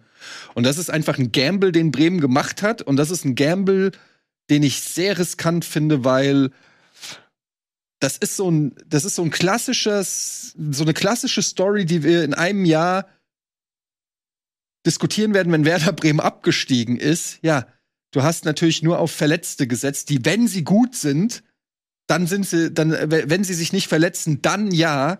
Aber wie oft haben Vereine sich schon da verkalkuliert, weil die Spieler eben nicht zur Verfügung standen. Und du darfst ja auch eins nicht vergessen, es ist ja nicht Bundesliga-Manager, der, der ist ja nicht verletzt und, nix, und eine Woche später bringt er Weltklasse-Leistung, sondern Nabi Keita hat in den letzten zwei Jahren, glaube ich, kaum gespielt, ist jetzt verletzt, fällt die Vorbereitung aus und muss dann in der Saison, wird er dann in, in das Wasser, äh, in, ins heiße Wasser geworfen der bringt ja auch nicht von heute auf morgen dann wieder Weltklasseleistung. Sein Marktwert ist irgendwie von 65 Millionen auf 12 Millionen in zwei Jahren runter. Also das ist ein großer Name, der natürlich schon bewiesen hat, dass er was kann, aber da ist mir ein bisschen zu viel Prinzip Hoffnung dabei. Ja, ich bin sehr gespannt. Also wir werden Werder Bremen auch gleich nochmal begegnen. Deswegen. Mhm.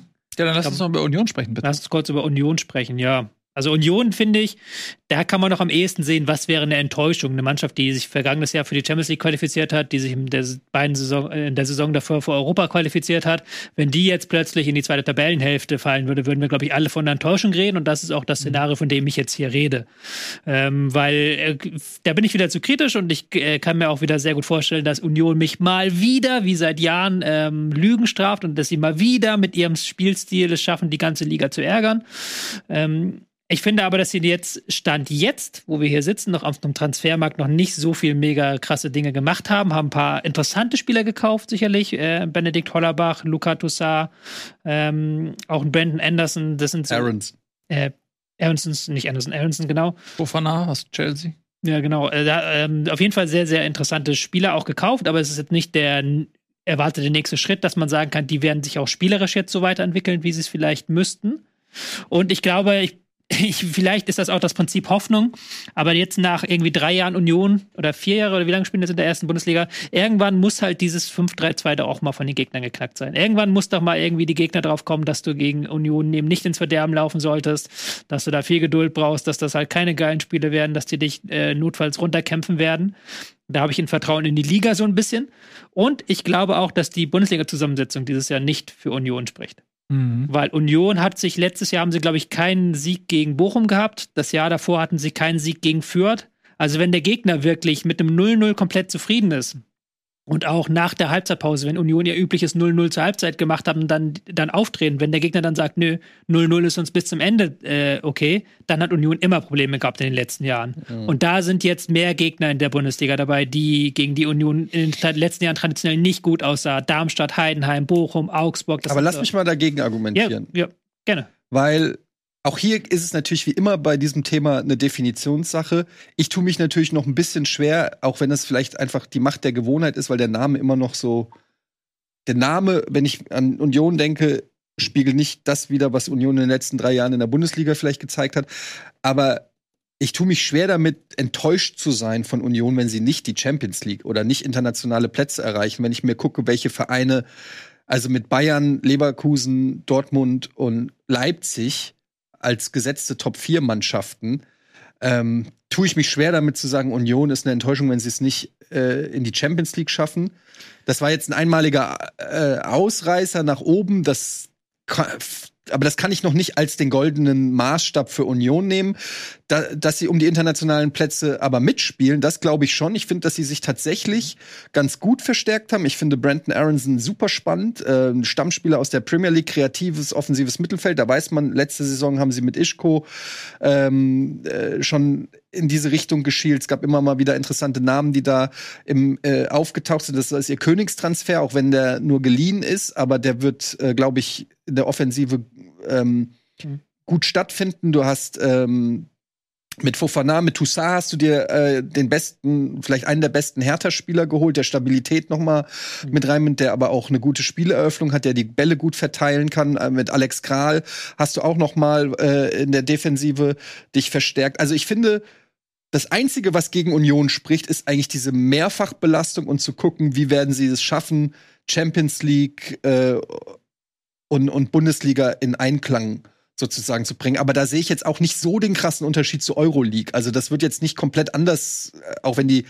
Gegner vielleicht hochklassiger sind oder so, aber diese Dreifachbelastung, die hat- hatten sie ja auch letzte Saison schon. Also Das stimmt, da ich, ich, ich sehe nicht, warum sie krass einbrechen Ich sollten. gebe ich dir recht, aber Champions League ist, glaube ich, vom Namen her noch was anderes. Es ist, glaube ich, noch mal schwieriger, aus einer Champions League-Woche gegen Real Madrid Und zu spielen kommen. sie im Olympiastadion, glaube ich. spielen sie im Olympiastadion, weil sie in der alten Försterei nicht spielen können. Äh, Aber das wird auch voll sein. Das wird halt richtige Ereignisse sein, natürlich für den Verein. Haben vom Champions League-Plan her haben sie aber auch relativ schwer, weil die Spiele, die sie danach in der Bundesliga haben, sind immer schwer. Also sie spielen in Champions League-Wochen gegen Dortmund, gegen Bayern, ähm, auswärts in Bochum. Also das ist. Aber ist eigentlich so- cool, weil gegen Dortmund und Bayern kannst du eh verlieren. Ja, Vor gut. allem, die haben die Doppelbelastung auch. Die haben die Doppelbelastung auch, aber die werden es dann eher wegstecken können, weil die das. Wäre doch eher nervig, wenn du Champions. League hast und dann gegen Darmstadt ran musst und da nicht volle Power bringen Das stimmt, aber müssen sie auch, müssen sie auch teilweise. Ich habe ja gerade gesagt, gegen Bochum, auch auswärts bei Bremen, das werden dann sicherlich sehr, sehr schwierige Spiele auch für äh, emotional für den Verein. Und ich habe aber auch ja nicht gesagt, dass sie jetzt irgendwie Europa League oder sowas holen. Aber du wirst mir schon zustimmen, wenn sie jetzt diese Saison halt da komplett wegfallen und so eine Saison im Nirgendwo Ja, das spielen, das schon, wäre ja. schon eine Enttäuschung. Genau, das finde ich, muss man halt dazu sagen. Also, wenn, wenn, wenn Union Platz 10 oder 12 macht, finde ich es auch enttäuschend.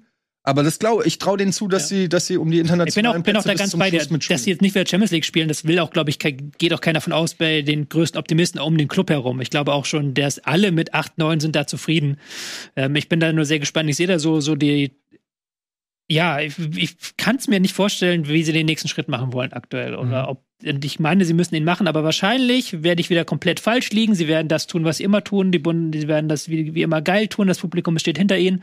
Ähm, alle verlieren in der alten Försterei und sie werden am Ende Sechster und alle sind wieder oh, Union. Und am Ende werden sie Zweiter oder so. Ja, das, also ich glaube schon, dass sie eine gewisse Konstanz, klar, das ist jetzt nochmal ein absoluter Stresstest, diese Champions League nochmal ganz anders als eine Euroleague. Ähm, aber nochmal, man, man darf halt auch nicht den Fehler machen, sie dort dauerhaft zu verorten. Da gehe ich auch voll mit. Ähm, es gibt andere Mannschaften, deren Pflicht es ist, vor Union zu landen. Und äh, wenn die das alle, wenn die alle ihre Hausaufgaben machen, dann äh, ist Union kein Champions League-Verein, sondern dann sind sie froh, wenn sie Siebter werden und sich wieder qu- qualifizieren können. Äh, man sieht ja auch anhand der Spieler, die sie geholt haben, auch einen, ob es jetzt zum, also ein äh, Hollerbach kam aus der dritten Liga von Wien Wiesbaden, ein äh, Mikkel Kaufmann war damals beim HSV gut, das muss nicht sagen, das gilt auch für einen Pfeiffer, das gilt auch für einen Quateng. Äh, der hat sich damals beim HSV nicht durchgesetzt, ähm, ist halt aber ein super Konterstürmer, weil er unglaublich schnell ist. Äh, das heißt, ähm, auch das passt wieder in, in diese Spielanlage zu sagen, nee, soll der Gegner doch machen. Mm, Und wenn wir dann am Ende Wiese haben und wir wechseln in der 70. einen Kaufmann ein und der kann noch mal richtig Tempo geben und das ist super schnell, ähm, das ne, ist, also das Konzept ist schon absehbar. Ähm, sie werden, glaube ich, Becker noch verlieren. Das ist so relativ wahrscheinlich, dass der wechselt, aber der ist Das mit Fofana, eingeplant, ja. mit Fofana eigentlich schon auch gedeckt. Äh, plus dann hast du halt, wie gesagt, Hollerbach und Kaufmann und so weiter. Also sie haben quantitativ dann vorne auch Optionen und sie haben sich im Mittelfeld äh, auch noch mal quantitativ darauf eingestellt, dass sie Champions League spielen. Also da haben sie noch mehr Optionen jetzt als letzte Saison. Ich glaube, sie werden Union Dinge weitermachen. Ähm, und die Frage ist immer nur, wie definiert man dann die Enttäuschung? Und für mich ist Platz 7 keine Enttäuschung. Genau. Beispiel. Man möchte noch einmal kurz abschließen, dann können wir zur nächsten Kategorie gehen, dass ich auch den SC Freiburg. Ich habe lange überlegt, ob ich Union oder Freiburg nehme, aber ich wollte dann so ein bisschen auch Tobi Escher. immer eine Enttäuschung. Ich wollte auch meine Egal, Brand ein bisschen, wollte meine Ja. Brand ein bisschen stärken. Meine Brand ist eben Union kritisch zu sein und nicht Freiburg kritisch zu sein. Starke aber, Brand. Stark. Starke Brand. Aber Freiburg traue ich auch halt so einen Absturz zu. Hatte ich auch. diese Saison. Freiburg hatte ich auch drauf, äh, weil sie eben sich auch nicht so krass verstärkt haben. Also das äh, ist im Kern die Mannschaft. Und weil niemand Freiburg mag. Niemand auf der ganzen Welt. Ja, nicht. Außer, ja, außer den 300 Freiburger äh, Bewohnern. Ja, das Millwall Deutschlands. So irgendwie. Wenn mir ein, was ist in Freiburg? Was steht in, was ist schön in Freiburg? das Preismuseum. Nichts. Niemand weiß Ja, ist halt irgendwas über Augsburg. Freiburg. Im Gegensatz zu Freiburg ist Freiburg kein Augsburg. Augsburg ist diese Stadt, mit, die so alt ist und da sind teilweise gibt so dieses St- eine Ich Tor da, was Ich kann, ich kann nicht sagen, was in Freiburg nicht zu empfehlen ist. Ich war mal mit meiner Großmutter in Freiburg. Mein beiden. Mhm. Und meine Großmutter hat in der Ferne irgendjemanden, irgendeinen alten Bekannten gesehen, den sie aber keinen Fall treffen wurde. Dann hat sie mich gezerrt in das Freiburger Stadtmuseum. Und dann musste ich mit ihr halt zwei Stunden in das Freiburger Stadtmuseum gehen, damit sie halt nicht mit ihrer alten Bekannten quatschen muss, die da in Freiburg rumgelaufen ist. Und das ist sehr langweilig, das Freiburger Ja, Stadtmuseum. Mhm. Das Ey, ist sehr, sehr langweilig. Ich, ganz, ich sag mal was ganz ehrlich. Ich weiß nicht mal, wo Freiburg liegt. Ob im Norden, im Westen, im Süden. Ich habe keine Ahnung, wo dieser Ort Freiburg überhaupt sich sehr, befindet. Freiburg ist jetzt ganz ernsthaft eine sehr schöne Stadt. Was ist denn über Breisgau? Das klingt wie eine, wie so eine. Speise. Irgendwie, oh, ich hätte gerne noch Blumenkohl mit ein bisschen Breisgau. So klingt das. Das sagt man auch nur, weil irgendwer, äh, irgendein Rans-Sportreporter hat irgendwann mal die Breisgau-Brasilianer wegen der Alliteration erfunden. Genau. Und deswegen ist dieses äh, Wort, die man, du brauchst Was ja ist- als was ist denn Breisgau? Du brauchst ja immer irgendein Synonym. Du kannst ja nicht zehnmal hintereinander sagen, die Freiburger. Du musst, bei Hamburg ist es die Rothosen oder sowas. Ähm, und äh, bei Freiburg ist es auf einmal die Breisgau einfach nur, damit du dann eine Alternative hast zu Freiburger. Aber was ist denn Breisgau? Ist Das das, ist das Gebiet da, Das das ist ist das Gebirge? Gebiet. Nein, ja, aber das was ist ist das das? Ein. Fluss? Das ist Alter, die Region. Ich bestell noch zwei Breisgau bitte hier für uns Das hier ist an die- Tisch, bitte. Okay, Das ist ein altes Kloster und äh, damals Altes die, es gab, einen, ja, es gab einen alten ist- Orden, der Breisgauer Orden, der wurde später vernichtet von den Merowingern und äh, Schlimmer finde ich eigentlich noch, Breisgau finde ich hat Tradition. Schlimmer finde ich Kraichgau. Wenn du halt zu Hoffenheim die Kraichgauer sagst, weil das machst du auch nur, weil du Breisgau zu den Freiburgern sagst. Alles egal, schlimmer. komm, jetzt die Egal. überra- überraschen wir uns mal ein bisschen. ja, ich finde auch, also ganz kurz Ja. um einen Schwenker, ich hatte auch Freiburg überlegt, äh, die Elf bleibt zusammen, das ist ja im Grundsatz positiv, aber sie, da sind jetzt auch noch nicht die krassen qualitativen Spitzen nachverpflichtet worden, um zu sagen, okay, da ist irgendeine Entwicklung abzusehen. Deswegen äh, glaube ich, dass das auch, äh, mal gucken. Freiburg ist für mich auch so ein Kandidat. Hatten auch eine schwere Vorbereitung, viele Verletzte jetzt. Ja. Mhm. So, jetzt lasst uns über die Überraschung reden. Das ist so lame. Das ist so lame, Alter. Es ist wirklich einfach unfassbar lame. Das ist überhaupt nicht lame. Das hast du nur gemacht, um sicherzustellen, dass du über die Eintracht Das ist halt jetzt jedes Jahr. nicht- Das ist Ja, so, das ist Werden Sie Meister, wenn Sie dieses Jahr Meister. Es ist, es ist, ich habe mich auf eure Argumente natürlich schon vorbereitet. einfach so lame. Sollen wir anfangen mit meiner Überraschung? Ja, warum? wir, ja, mal, bring's hinter dich. Also, vorletztes Jahr Tabellenplatz 11. Letztes Jahr Tabellenplatz 7. Und ich will nichts von Euroleague und so ein Kram hören. Wir reden hier von der Bundesliga und nicht, ob man im Elfmeterschießen knapp irgendeinen Pokal gekriegt hat oder so. Bunde Bundesliga-Plätze 11 und 7. Wenn die Eintracht es dieses Jahr schafft, sich über die Bundesliga, über die Bundesliga in die, für die Champions League zu qualifizieren, also Top 4, okay. Dann sind sie für mich eine Überraschung. Weil ich finde, trotzdem, trotz der, all der guten Sachen, die passieren, und ich gehe Stand jetzt davon aus, dass Kolumuani bleibt, das muss ich wohl dazu sagen, wenn Kolumuani am letzten Transfertag verlässt und, weiß ich nicht, Matanovic unser Stammstürmer wird, dann äh, sehe ich die Sache vielleicht ein bisschen anders. Aber Stand jetzt, so wie ich den Kader einschätze, wie er, äh, wie er jetzt ähm, Form annimmt, sage ich, die Eintracht schafft über die Liga die Champions League, weil sie einen der Top 4, und das ist, finde ich, das wäre die Überraschung, weil ich die Top 4 stark einschätze. Leverkusen, Dortmund, Leipzig und München haben wir schon drüber gesprochen. Ähm, weil sie müssten einen dieser vier Vereine hinter sich lassen und das wäre in der Tat für mich eine Überraschung. Lassen wir schon mal gelten, oder? Würde ich sagen, das Also ist ich eine Überraschung, lasse- lasse ich gelten. Ja, wenn, wenn du sagst, äh, man muss ja mal fragen, okay, wo setzen Genau. wir an? Deshalb Weil die Platzierungen in der Bundesliga in den letzten Jahren waren, waren eine absolute Enttäuschung. Mit dem Kader, den, den Frankfurt hat, hätten sie viel besser abschneiden müssen. Das war einfach eine der größten Enttäuschungen der letzten zwei Jahre und das wurde lediglich überstrahlt über die Erfolge in Europa und im DFB-Pokal. Ähm, mit der Mannschaft hättest du mehr erreichen müssen. Das ist keine Underdog-Story. Eintracht hat auch viel Geld in den letzten Jahren über Ablösesummen kassiert. Und wenn Kolomanu geht, Kolo- Kolomyani geht, dann würde das für 80 Millionen plus gehen. Also auch da hat die Eintracht wieder unfassbar viel Geld eingenommen wenn das passieren sollte. Ähm, und sie haben mit Robin Koch einen sehr gestandenen Innenverteidiger verpflichtet. Pacho ist auch, äh, glaube ich, ein Spieler mit viel Potenzial. Äh, Skiri ist einer der besten Mittelfeldspieler in der Liga gewesen. Den haben sie ablösefrei bekommen. Warum auch immer sich Dortmund oder wer auch immer nicht, nicht um den bemüht hat, leuchtet mir nicht ein. Ähm, äh, sie haben mit äh, 20 Götze, Millionen für Sabitzer ausgegeben. ja, so, äh, weiß Lindström wird eventuell gehen, der wird auch nochmal 30 Millionen einbringen. Wenn er nicht geht, bringt er Qualität mit. Wenn er geht, bringt er so viel Geld ein, dass du, wenn du dir eins zu eins einen Ersatz für diese Kohle holst, auch wieder dich gut aufstellen kannst. Da muss man mal abwarten, wie die Offensive der Eintracht dann wirklich aussieht, wenn das Transferfenster am 1.9. schließt. Aber äh, diese Eintracht muss eigentlich sich für Europa qualifizieren von der Qualität, die sie hat. Und wenn, wenn sie Sechster werden, ist es für mich überhaupt nicht überraschend, sondern nur der Qualität angemessen. Wenn sie die Champions League erreichen, ist es für mich eine Überraschung. Aber auch dann ist es keine, die aus dem absoluten Nichts kommt. Und was du bei der Eintracht noch auf jeden Fall mit einkalkulieren musst, ist, sie spielen diese Knochenmühle Conference League. Und wenn sie da äh, sagen, okay, wir spielen das jetzt mal seriös runter, dann werden sie viele Spiele haben äh, viele englische Wochen haben und diese Liga hat nicht diesen Glanz und die Glorie wie die Euroleague oder die Den Champions bringen League. wir. Ähm, ja, aber das ist halt trotzdem noch eine andere Form der Knochenmühle und ähm, das ist für mich noch mal so ein Faktor. Wenn sie da lange äh, quasi dabei sind, Wir gewinnen das Ding. ja, das ist ja super, aber das, das dann zahlst du in der Bundesliga einen Preis dafür. Ähm, deswegen, ja, die, also Platz vier oder s- wenn sie sich direkt für die Champions League qualifizieren über die Liga, sage ich dir, ja, okay, das war eine super Saison. Aber meine Erwartung an die Eintracht ist halt auch echt hoch. Ja, ich merke das, das ist ja jedes Jahr so, dass ähm, irgendwas ist da mit dir und der Eintracht. Ich weiß nicht, was es ist. Du siehst sie immer sehr kritisch und bist da sehr leid im leidenschaftlich. Äh, ich sehe sie sehr gut. ähm, Wo ja, siehst sie denn kritisch? aber, ich ja, sehe das Abschneiden kritisch, ja.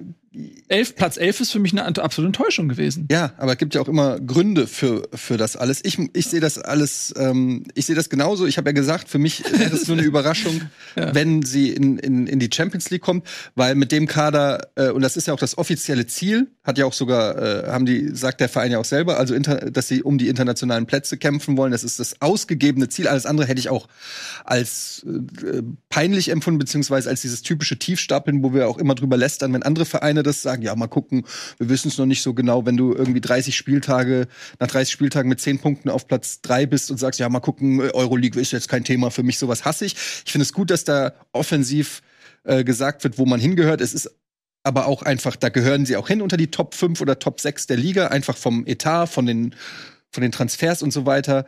Ähm, Spannend wird halt diese Mehrfachbelastung sein. Momentan ist es aber auch so, die haben einen 40-Mann-Kader, die haben den größten Kader der ganzen Liga, weil noch nicht Stand jetzt viele Spieler gegangen sind. Es ist davon auszugehen, dass zumindest ein Boré und ein Gibril So gehen. Die wurden auch in den Testspielen schon gar nicht mehr eingesetzt. Also da kann man, glaube ich, ziemlich sicher davon ausgehen, dass die den Verein verlassen. Lindström zeichnet sich eher da so ein bisschen ab, dass er doch bleibt. Wenn nicht, würde man aber ähm, in der Offensive natürlich Ersatz holen. Ähm, du hast äh, aber auch zum Beispiel mit dem Jens-Peter Hauge jemanden, der wieder zurückkommt, der ja damals 10 Millionen gekostet hat, der natürlich zwei Jahre lang eher enttäuscht hat, aber acht Kilo abgenommen hat, der so ein bisschen in den Testspielen sich beweisen wollte. Ähm, also das ist dann auch, da hast du vielleicht sogar schon potenziellen Ersatz schon in den eigenen Reihen. Ähm, du hast, aber eigentlich hast du das Problem, dass du noch Spieler loswerden musst. Du hast zu viele Leute, die gerade noch ungeklärte Zukunft haben, was auch die Vorbereitung ein bisschen. Gehen wir mal davon aus, dass die erschwert. Zukunft jetzt, wo die Zuschauer hinzugucken, geklärt ist. Was mich interessiert ist, was macht denn Topmüller? Weil der ist ja in dieser gesamten Bundesliga diese Saison das größte Fragezeichen für mich. Alle anderen Trainer kann man, kennt man ja und es gab jetzt gar nicht so viel da unendlich und auch bei den Spielern gab es ja nicht so viel Neues, aber der ist halt noch so ein total unbeschriebenes Blatt. Was macht der? Also zum einen hat er sich natürlich auf den Co-Trainer-Positionen sehr äh, spannend äh, aufgestellt mit den ganzen Bayern-Leuten. Also da ist schon eine gewisse Kompetenz. Was ich so in der Vorbereitung mitgekriegt habe, gibt's auch dann einen Trainer, der sich komplett um die Defensive kümmert, einen Trainer, der sich komplett um Standards kümmert. Ähm, aber natürlich ist Dino Topmüller so die große Unbekannte. Ich kann das auch noch nicht einschätzen. So was ich von den Interviews und wie er sich so gibt gesehen habe, also sehr ein sehr umgänglicher Trainer, sehr auf auf Augenhöhe mit den Spielern und so. Wie das dann sein wird, wenn mal es nicht so läuft oder wenn die Presse schlecht ist, ob er dann auch der Typ ist, der auf den Tisch hauen kann, der auch eine gewisse Autorität hat, das kann ich nicht beurteilen. ist sicherlich ein Gamble von der Eintracht aus, so einem Trainer die Chance zu geben. Ich kann es ich kann's seriös nicht wirklich äh, beurteilen. Ich glaube, dass der schon viel Kompetenz hat, dass der weiß, was er will und was er macht, sehr engagiert ist, das auch als eine große Chance sieht. Die einzige Frage ist so dieses Thema Autorität und ähm, ja, und inwiefern braucht auch jede Mannschaft so eine Autorität? Vielleicht gibt's ja auch einfach diese Trainer, wo einfach alles so auf Kumpelbasis ist und es funktioniert, weil jeder seine Freiräume kriegt. Vielleicht merkt man aber auch, da fehlt die diese Old so ein Hütter und ein Glasner war natürlich in dem Sinne schon noch Oldschool mit ähm, ne, der Raum ist leise, wenn ich den die Kabine äh, betrete. Ist die große Unbekannte. Aber auch ganz geil, Eintracht erstmals vor 60.000 Leuten. Die haben die Nordwestkurve ausgebaut. Die wollen ja die schwarze Wand. Und äh, das wird natürlich auch noch mal einen Schub geben. Erster Spieltag gegen Darmstadt äh, in dem neuen Stadion mit 60.000 Leuten. Ähm, ich glaube, wir können uns drauf die Eintracht freuen diese Saison. Ist ein undankbarer Auftakt gegen Darmstadt. Mal schauen. Bin ich sehr ich bin auf die Eintracht, bin ich ein einer der undankbarer gespanntesten. Auftakt für Darmstadt, sage ich. Ich habe noch nichts gesehen, muss ich gestehen, von der Eintracht. Deswegen bin ich da sehr, sehr gespannt. Mhm. Gut, äh, wen haben wir noch? Äh, wir haben Werder Bremen äh, bei Überraschung, äh, was Überraschendes. Kann ich von Nico, aber, soll, ich, soll von Nico ausrichten? Das ja? sagt er doch nur, weil er die, den Verein liebt. Ja, natürlich, aber er Mhm. sagt halt, die werden diese Saison halt gut mitspielen. Sie werden halt nicht eben da ganz unten reinrutschen. Sie werden halt ihre schönen Werder-Stil haben. Zu Hause wird das alles Spaß machen. Das ist halt Quatsch. Ja, ich. Füllkrug und Duxch werden weiter ihre Füllkrug und Duxch-Dinge machen. So, das ist seine. Ja, mal gucken, Nico. Ähm, Cater wird kommen. Das ist halt seine, seine Einschätzung. Gut, ähm, das können wir natürlich dann jetzt aus der Ferne dann nicht argumentieren, weil es gibt keine Argumente dafür. Man müsste wirklich jetzt im Dunkeln äh, Ja, aber ich um finde, da das ist ja Quatsch. Das kann man dann nach der Saison bewerten. Ja. Ich, gehe- es gibt einen Case natürlich dafür, dass wenn jetzt Werder sich da irgendwie gut mitspielt und auch guten Fußball spielt, dass das dann schon überraschend Aber ist. was wäre denn für Nico, hat er das gesagt? Nee. Was wäre überraschend, wenn welcher Tabellenplatz? Es ging, glaube ich, da auch eher um die Art des Fußballs so ein Stück weit, um die Weiterentwicklung und dass die halt überhaupt nichts mit dem Abstieg zu tun haben. Also er, für ihn wäre es eine Überraschung, wenn Bremen nichts mit dem Abstieg zu tun hat. Jo, so habe ich ihn verstanden, ja. Na, das niedrige Ziele. Oh. Gut. Ähm, ja, wir, also wir können jetzt wirklich natürlich Nikos Tipps nicht so ähm, einschätzen. Deswegen noch einmal ganz kurz bitte einblenden. Wir haben nämlich noch einen offen und zwar ähm, ist es hier Heidenheim. Gladbach habe ich ja eben schon deswegen zu dem Zeitpunkt argumentiert, als Eddie den als äh, die als Enttäuschung hat. Und jetzt Heidenheim hast du ja schon so ein bisschen auch. geschildert. Nick, äh, Tobi, bist du zufrieden oder willst du da noch was Nö, hinzufügen? da muss ich nichts hinzufügen. Wenn halt Heidenheim nicht absteigt, ist es eine Überraschung. Also müsst ihr Ja. das schon zugestehen und das war mein Tipp und deswegen habe ich das da eiskalt durchgezogen. Gebe ich dir. So. So, gut, dann äh, kommen wir zu unserer nächsten Kategorie, zu unserer letzten Kategorie. Und das ist der Durchstarter der Saison. Ja, also, ähm, Langweilig. Gut, wir haben jetzt hier äh, drei äh, verschiedene Spieler. Wir haben äh, Openda, den haben wir vorhin schon erwähnt, der Königstransfer, 43 Millionen aus Frankreich, Torschützenkönig, jetzt äh, Leipzig, ähm, das neue Sturmhoffnung. Dann haben wir natürlich Simmons, der seit Jahren als Riesentalent gilt, jetzt seine Durchbruchssaison hatte und bevor er dann nächstes Jahr aller Wahrscheinlichkeit nach zu PSG zurückkehrt, äh, jetzt noch mal ein Jahr bei Leipzig ähm, durchstarten darf. Und wir haben einen Gumu, über den wir vorhin auch schon gesprochen haben, weil ich ihn bei Kickbase gekauft habe und dich überboten habe, weil ich auch glaube, dass er bei Gladbach eine Überraschung sein kann. Ja. Jetzt, bevor wir anfangen zur Bewertung, will ich ganz kurz einordnen, was sagen. Ja, Opendas Tipp ist natürlich ganz anders zu bewerten als ein Gumu. Der eine ist schon ein Jahr in Gladbach, hat keiner auf dem Zettel. Der andere ist ein Königstransfer und äh, Simmons ist ein Jahrhunderttalent. Also, die sind natürlich alle teilweise ein bisschen lame, gebe ich zu. Deswegen feiere ich einen Gumbo. Ich habe es nicht gemacht, aus den bekannten Gründen, habe ich ja erklärt. Ähm, aber lass uns doch mal, fangen wir einfach mal mit einem Gummo an. Warum glaubst du, dass er. ich möchte erstmal mit, ich möchte, nee, ich möchte erstmal mit äh, Okay. Openda anfangen, weil das Okay. ist wirklich die Langweiligkeit, die er da gewählt hat in Person. Also Openda hat letzte Ja. Saison 22 Tore in der äh, Liga A geschossen, was jetzt nicht gerade irgendwie so die Welt, äh, Feld-, Wald- und Wiesenliga ist, sondern halt wirklich einer der Top 5 Ligen Europas. Ja, ist halt nicht, ist halt. er Kolo hat- Myani kam auch hat- aus Frankreich und hat eine super Saison gespielt. Ja, aber er hatte, der hatte in der Saison davor zwölf Tore geschossen. Das ist nochmal ein ganz- Unterschied. Das ist nochmal ein kurz, Unterschied. kurz. Lass uns, bevor wir auf so was eingehen, wir, wir können es doch ganz einfach über die Definition gehen. Wir sind nicht Ja. mehr in der Kategorie Überraschung. Nein. Wenn das jetzt die Überraschung wäre, würde ich sagen, es ist nicht überraschend. Aber es geht darum, wer startet durch. Und- ja, aber es gibt doch, jetzt mal ernsthaft, das ist doch hier, ihr könnt das doch eher safe spielen. Ihr seid ja quasi das Union Berlin des Tippens. Ihr spielt das so safe hier, damit ihr ja diesen Punkt bekommt, aber ihr denkt überhaupt nicht daran, dass sich am Ende des Tages jemand da das angucken muss. Und die Leute wollen doch Action sehen, die Leute wollen doch hier geile Tipps sehen. Ja, aber Und Openda, das ist doch, da gehe ich auf Transfermarkt, teuerste Transfers, wer ist hier der jüngste, teuerste Transfer der Bundesliga? Openda, zack. Aber es geht doch und nicht dann darum, schießt der 20 besonders, Tore und aber dann es ist, das ist doch kein dann- Kreativwettbewerb hier. Nein, das ist doch kein Kreativwettbewerb. Wer kann denn den ausgefallensten Tipp finden? Du hast einen Auswechselspieler gewählt. Ja, Der, das ist der, der, der, Tipp. der macht fünf Spiele bei, äh, bei Gladbach diese Saison. Vielleicht, ich sage, er startet durch. Ihr macht ja nicht dafür Was, Spiel, aber ja mein dann Tipp. definier mal Durchstarten. Was müsste denn. Ngumu machen, damit er für dich als Durchstarter gilt? Wer? Ngumu. Ein Gummo, der muss halt wirklich zum Stammspieler reifen und halt wirklich äh, das nächste Niveau erreichen. Durchstarter. Durchstarter. Ja, der muss doch, der muss ja der scoren muss auf seiner Position. Der muss durchstarten, ja. der startet doch nicht durch.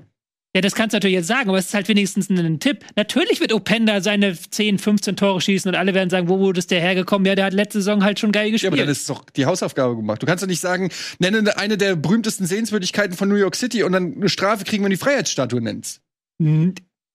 Ja, aber das ist ja wie bei Stadtland Fluss jetzt hier so ein Stück weit. Äh, nimmst du jetzt den sicheren Punkt mit oder nimmst du irgendwas was Kreatives, was dir vielleicht noch ein paar Punkte mehr gibt? Also, ist egal. ich versuch will einfach nur sagen, dass es, ich will einfach nur sagen, dass es wir haben langweilig jedes ist. Jahr, wir haben jedes Jahr das äh, die Gleiche gleiche mit euch. Diskussion. Äh, ich habe auch schon mal äh, hier Ansgar Knauf genommen, ähm, als ihn noch keiner auf dem Zettel hatte, als er noch bei Dortmund war als Durchstarter.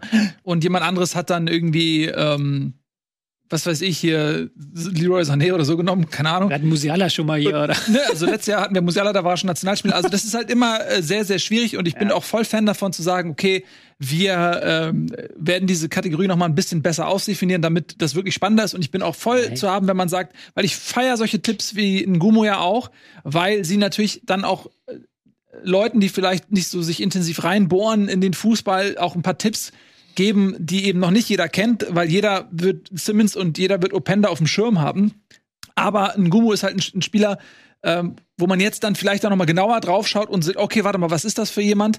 Ähm, und wenn der dann wirklich durchstartet, hat man natürlich auch eine höhere Befriedigung. Äh, Ihr deswegen müsst mir doch zugeben, feiere ich den Tipp. ihr müsst mir doch zugestehen, dass wenn man einen Tipp hat, der halt wirklich kreativ ist und der nachher äh, richtig reinhaut, dann ist man doch richtig stolz auf sich. Aber Ja, Reinhard, das wissen wir nicht. Stand jetzt steht nur deine Kreativität. Nein, ist, kann auch sein, dass ich falsch liege. Es kann auch sein, dass ich falsch liege, aber man muss ja auch was riskieren so. Na, also, ich finde nach wie vor, ich habe extra noch Ja. in der WhatsApp-Gruppe gefragt, Ja. reden wir hier von einem Rookie? Ist das Ja. jemand, der zum ersten Mal in Ich der Liga sage- spielt? Dann hätte man auch Kane nehmen können. Ist es jemand, der noch jung ist, der noch nicht sein Ausrufezeichen in der Bundesliga Es gesetzt ist- hat? Es ist eine Ich habe Definition. nie gegen eure Definition gesagt. Ich habe Dein- nur gesagt, ihr habt das Dein Tipp den ist schlecht in jeder, in jeder Kategorie. Egal wie man es definiert, Warum? ist in Gumu schlecht. Nee, finde ich nicht. Finde ich schon. Nee, das ist ja schlecht. da würde ich jetzt. Äh, Ja, weil der nichts reißen wird diese Saison. Ne, aber das Ach so. ist doch genau das Ding. Das ist doch das, das sagst du jetzt, ja, ja. Das ist ja, Ja, das ist das gleiche wie mit Enttäuschung und Erwartung. Am Ende äh, geht's halt ähm, um eine Weiterentwicklung, die man in, Nein. also wer, wer startet durch, wer, wer macht die, äh, den krassesten Impact und wenn du dann jemanden nimmst, wo ist er? Ein Gumu ist schon da, aber es, niemand hat ihn auf dem Zettel, äh, er kostet nicht viel Ablöse und auf einmal entwickelt er sich zu einem Stammspieler, dann finde ich schon den Tipp als absolut äh, gerechtfertigt. Aber ich finde es jetzt auch Quatsch, andere Tipps zu verurteilen. Wir müssen einfach uns für die nächste Saison mal hinsetzen und äh, vielleicht eine Nein. klarere Definition dieser Kategorie machen. Jetzt lasst uns mal gut Das der aufhören. Spaß an ah. Ja, aber wir hören jetzt auf zu streiten. Ähm, ich weiß, es kann nicht streiten, aber wir hören trotzdem auf zu streiten. Ähm, das sind unsere Durchstarter und das Tolle ist, Nico hat das gleiche wie ich, das heißt, er muss da gar nicht für argumentieren.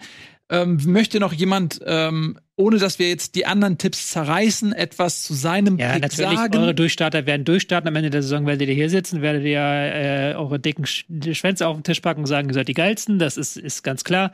Ich hätte, ich hätte noch überlegt, äh, kurz überlegt, Duran Will zu nehmen von ähm, Borussia Dortmund. Der hat sich jetzt verletzt, aber ist natürlich eigentlich irrelevant am Ende der Saison. Aber ich habe ihn trotzdem nicht jetzt genommen, sondern einen Guru. Ähm, und ich hätte auch gerne genommen Noah Davich der ähm, jetzt bei der Euro U17-Europameisterschaft deutscher Kapitän war. Ich glaube aber, der ist noch eine Saison zu früh. Also der spielt in Freiburg, wird der jetzt auch in der zweiten Mannschaft in der dritten Liga eingesetzt.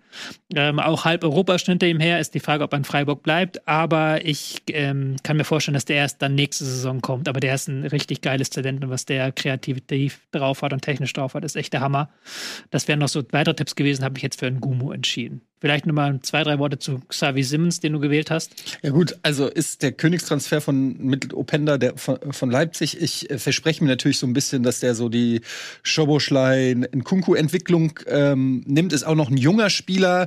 Ist also was so ein bisschen dagegen spricht, ist, dass er auch nur ein Jahr ausgeliehen ist und ich weiß auch nicht, ob es da äh, Pläne gibt oder äh, Chancen gibt, den langfristig ähm, zu Je binden. mehr er durchstartet, desto weniger Genau. ist die Chance. Also das ist, das muss man ganz klar sagen. Aber das ist natürlich eines der heißen Länder. Ich habe halt überlegt, so wer sind die, wer ist noch jung, wer hat noch nicht in der Bundesliga ein Ausrufezeichen gesetzt und wer kommt aus einer schwächeren Liga, weil ich kann jetzt nicht Harry Kane, wer könnte, der kann auch, wenn er 40 Tore schießt, kann man auch sagen, der ist durchgestartet.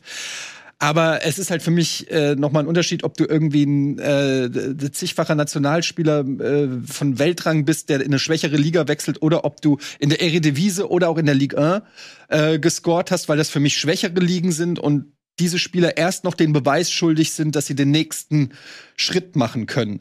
Ähm, jetzt kann man natürlich sagen, Openda hat 22 Tore in der Ligue 1 geschossen, aber es gibt viele Leute, die schon in der Ligue 1 Tore geschossen haben, aber keine Weltkarriere hingelegt haben. Also es ist nicht für mich eins zu eins, dass jedes Jahr der Torschützenkönig der, der Ligue 1 automatisch eine Weltkarriere Ich hinlegt. glaube, ihr schätzt die Liga einfach zu schwach ein.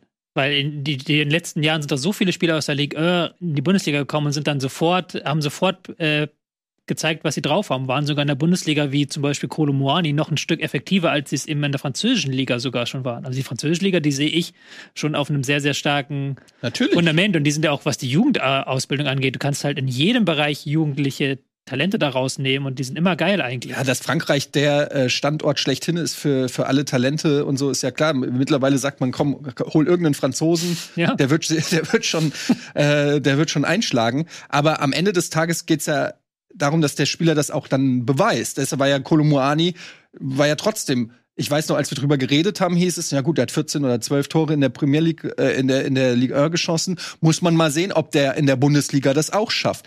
Wenn er es dann schafft, finde ich, ist er, ist er ja auch dann zu Recht ein Durchstarter. Ich will damit nur sagen, ein Openda wird nicht automatisch 20 Tore in der Bundesliga schießen, weil er 20 Tore in der Ligue 1 geschossen hat. Das ist halt noch mal was anderes, Ja. finde ich. Genau. Lass uns die Diskussion äh, an der Stelle beenden. Wir haben alle unsere Argumente ausgetauscht und äh, wir überlegen uns, ob wir die Haben wir Kategorie wirklich? dementsprechend noch mal ein bisschen äh, verfeinern, dass das äh, quasi, wir können ja auch zwei Sachen machen. Wir können ja auch sagen, wer wird der Star, äh, der neue Star der Liga und das andere ist, wer, wer, wer ist der Newcomer? Ich finde das Also- immer, ich, das ist ja auch alles legitim. Ich habe ja nur gemeckert, weil es nicht kreativ war. Es sind doch alles okay Tipps für Durchstarter der Saison. Also Ja. wir müssen jetzt ja nicht so tun, als hätten wir jetzt hier. Wir hatten ja auch schon mal Musiala drin in diesem Ding. Ich weiß, wir hatten ja auch schon mal Nick Woltemade drin in diesem Ding. Genau, Also, deswegen sag ich ja, wir können ja ja trotzdem sagen, wer, also wir k- kann ja eh sagen Newcomer. Newcomer ist doch Ja. völlig klar. Newcomer ist jemand, Ist der gut. ähm, wirklich aus dem Nichts kommt und dann ist Aber du willst mich auch nicht verstehen, oder? Du willst, Du willst, mich nicht du willst mich nicht überleiten lassen. Nein, Du willst mich Okay, immer mach. wieder aus irgendeinem Grund in die Suppe reinziehen, da, in der du schwimmst. Gut, äh, vielen lieben Dank äh, an dieser Stelle an Hydrofugal, unseren äh, Partner für diese Kategorie. Vielen lieben Dank, dass ihr an Bord seid. Und äh, wenn ihr Tipps habt da draußen, ne, äh, wenn ihr mittippen wollt, dann schreibt die gerne jetzt in den Kommentarbereich, weil der bleibt ja für ewig. Und dann können wir nämlich am Ende der Saison nicht nur unsere Tipps bewerten, sondern können wir auch reingucken und stellen fest, hier Lisa Müller oder Heinz Wurst, die haben aber sowas von den neuen Durchstarter Nick Woltemade vorhergesagt. Das wollen wir an der Stelle nochmal lobend hervorkramen. Also seid nicht schüchtern und schreibt das fleißig damit rein. Und schreibt uns, was ihr euch wünscht für die Saison noch so. Also für, für die Sendung, was ihr, was ihr Ja. Bock habt. Gäste, Themen. Nutzt es jetzt hier in dem, um, um zu sagen, was noch können wir Ja. Dinge anschieben. So sieht's aus. Haben wir noch irgendwas? Wollen wir noch? Also lohnt es sich noch über den HSV zu sprechen? Es ist vielleicht nicht, Zeitpunkt der Ausstrahlung vielleicht auch schon alles sehr lange her. Von daher, ähm, Aber es war ein schönes Auftaktspiel. Mit Ja. einem überragenden Tor von äh, Glatzel. Das war nicht nur schön gemacht, sondern der Wille. Diese, dieser Wille, dieses Tor da reinzumachen, war das, was mich, äh, was mich gefreut hat. Das war, das war schön. ja. Das, und ach, das am ersten Spieltag, da geht was für den HSV. Ich prophezei dir jetzt schon Aufstieg. Also ich ähm, bin natürlich. Also, pass auf, ich habe ja immer auch in der letzten Saison gesagt, ich, wir reden jetzt einfach drüber, ne? Wir haben ja keinen Zeitdruck. Ähm, ich habe letztes Jahr schon gesagt, es gibt so zwei, das eine ist ein Zweckpessimismus und das andere ist ein analytischer äh, Ansatz. Ne, aber der, der ist deshalb pessimistisch, weil er analytisch Mhm. zu dieser Schlussfolgerung kommt, dass äh, Grund für Pessimismus besteht. Und wenn die beiden parallel laufen, ist es sehr einfach zu, zu sagen, okay, das ist ein Zweckpessimismus, weil die zufälligerweise identisch sind. Ne? Äh, jetzt ist die Situation so, dass ich analytisch zu einem anderen Schluss komme als zum mein Zweckpessimismus. Das heißt, die sind jetzt voneinander Sag doch unterscheidbar. einfach, was du sagen willst. Ja, nee, es ist aber wichtig, dass du das einordnen kannst und du. Ähm, und jetzt kommen wir ähm, zu meiner Analyse des ersten Spiels. Je nachdem, wann wir das ja ausstrahlen, ist es vielleicht schon alles hinfällig. Ich war im Stadion, erstmal die Stimmung ist unfassbar, überragend. Sowohl Schalke hat den Gästeblock voll gemacht. Zweite Liga. Besser als in der ersten Liga. Ähm, überragendes äh, Erlebnis. Und dann ähm, fand ich bemerkenswert, du guckst so wie, als wenn du mich unter Druck Ja, setzen willst. Ich will dich unter Druck setzen, dass du Warum? endlich sagst, was du sagen willst. Du Ja. nimmst 200 Meter Anlauf. Ja, weil es mir Spaß macht, mal über den HSV zu sprechen. So, ähm, also ich muss sagen, dass ähm, sportlich gibt es einen Königstransfer. Und zwar äh, ist das der rechte Verteidiger Van der Bremt, der ganz klar aufgezeigt hat, dass äh, in der letzten Saison, wenn du quasi ohne Außenverteidiger gespielt hast, mit einem Haier und ne, sagen, okay, Muheim ist ein Außenverteidiger, aber da hat sich viel auch dem auch entzündet, sag ich mal, äh, an Debatte. Aber Van der Bremt ist sehr schnell und wenn du einen Zweikampf starten, einen schnellen, gelernten Rechtsverteidiger hast, auf einmal kam bis auf dieses eine Gegentor, was über die Seite kam, aber ansonsten kam da nichts über diese Seite. Die war regelrecht zu und alles ging dann über die Muheim-Seite, wo dann Haier gespielt hat, der da aushelfen musste, obwohl er ja nicht mal Rechtsverteidiger ist und schon gar nicht Linksverteidiger. Und du hast sofort gemerkt, wo ist das Problem? Ähm, nämlich über Außen. Und äh, wenn du dann es schaffst, auf beiden Außenverteidigerpositionen zuzumachen, einen guten Spieler zu haben, dann ist das auch ein anderer Verein, das ist ein anderer HSV, das ist eine andere Mannschaft. Äh, ich fühle mich massiv unter Druck gesetzt. Ich kann gar Ja, nicht wir so wollten eigentlich frei von reden. dir nur wissen, ob der HSV aufsteigt. Aber ich will das doch unterfüttern mit Fakten. Warum? Ja, das ist das verschenkt. Hast du nicht einen eigenen YouTube-Kanal? Und da soll ich das, okay, dann mache ich das da, wenn ihr mich nicht wollt hier. Dann mach Nein, ich schon das. gerne, aber HSV es kann sein, dass in diesem, dass der HSV am Wochenende 13-0 gegen Karlsruhe verloren Ja, hat. dann das ist das so. möglich. Ja, das ist alles möglich. Aber Nein, der HSV wird so, diese Saison. dann hast du auf den Außen mit Öztunali auf einmal eine Alternative. Du hast nämlich die Möglichkeit, dadurch, dass du jetzt einen gelernten Rechtsverteidiger hast, um diese Königstransfergeschichte nochmal weiter auszuführen, hast du die Möglichkeit, dass da nicht ein Jatta spielen muss, der technisch ähm, nicht genügt für die Ansprüche der zweiten Liga, der aber nach hinten so viel ackert und so schnell ist, dass er das Fehlen eines guten Rechtsverteidigers kompensieren kann, wodurch auf einmal ein, auf einmal ein Königsdörfer da spielen kann oder vielleicht sogar äh, irgendwie ein Dompe auf links und und ein Öztunali auf Okay. Machen wir eigentlich die Sendung noch weiter? Oder ist, moderieren wir sie jetzt ab? Moderieren wir ab? Ich dachte, du warst schon in der Abmoderation, ehrlich gesagt. Okay, ich hatte, mich, ich hatte Nee, schon meine, meine äh, Pose hier. Das war's von Bundesliga. Ich rede einfach in Zukunft über, äh, auf meinem Kanal über den Kannst HSV. Ähm, kannst gerne über HSV reden. Vielen Dank fürs Zusehen. Wir freuen uns über eure Kommentare und äh, über eure Prognosen. Und das lesen wir uns auch durch. Und dann sehen wir uns, je nachdem, wann wir das ja ausstrahlen, sehen wir uns zeitnah spätestens zum ersten Spieltag wieder. Bis dann. Wäre für mich keine Überraschung, wenn der HSV aufsteigt. Dankeschön. Und dann hoffentlich wieder mit Nico. Der soll gefälligst wieder herkommen. Und der hat genug Urlaub gemacht. Macht's gut, Leute. Ciao.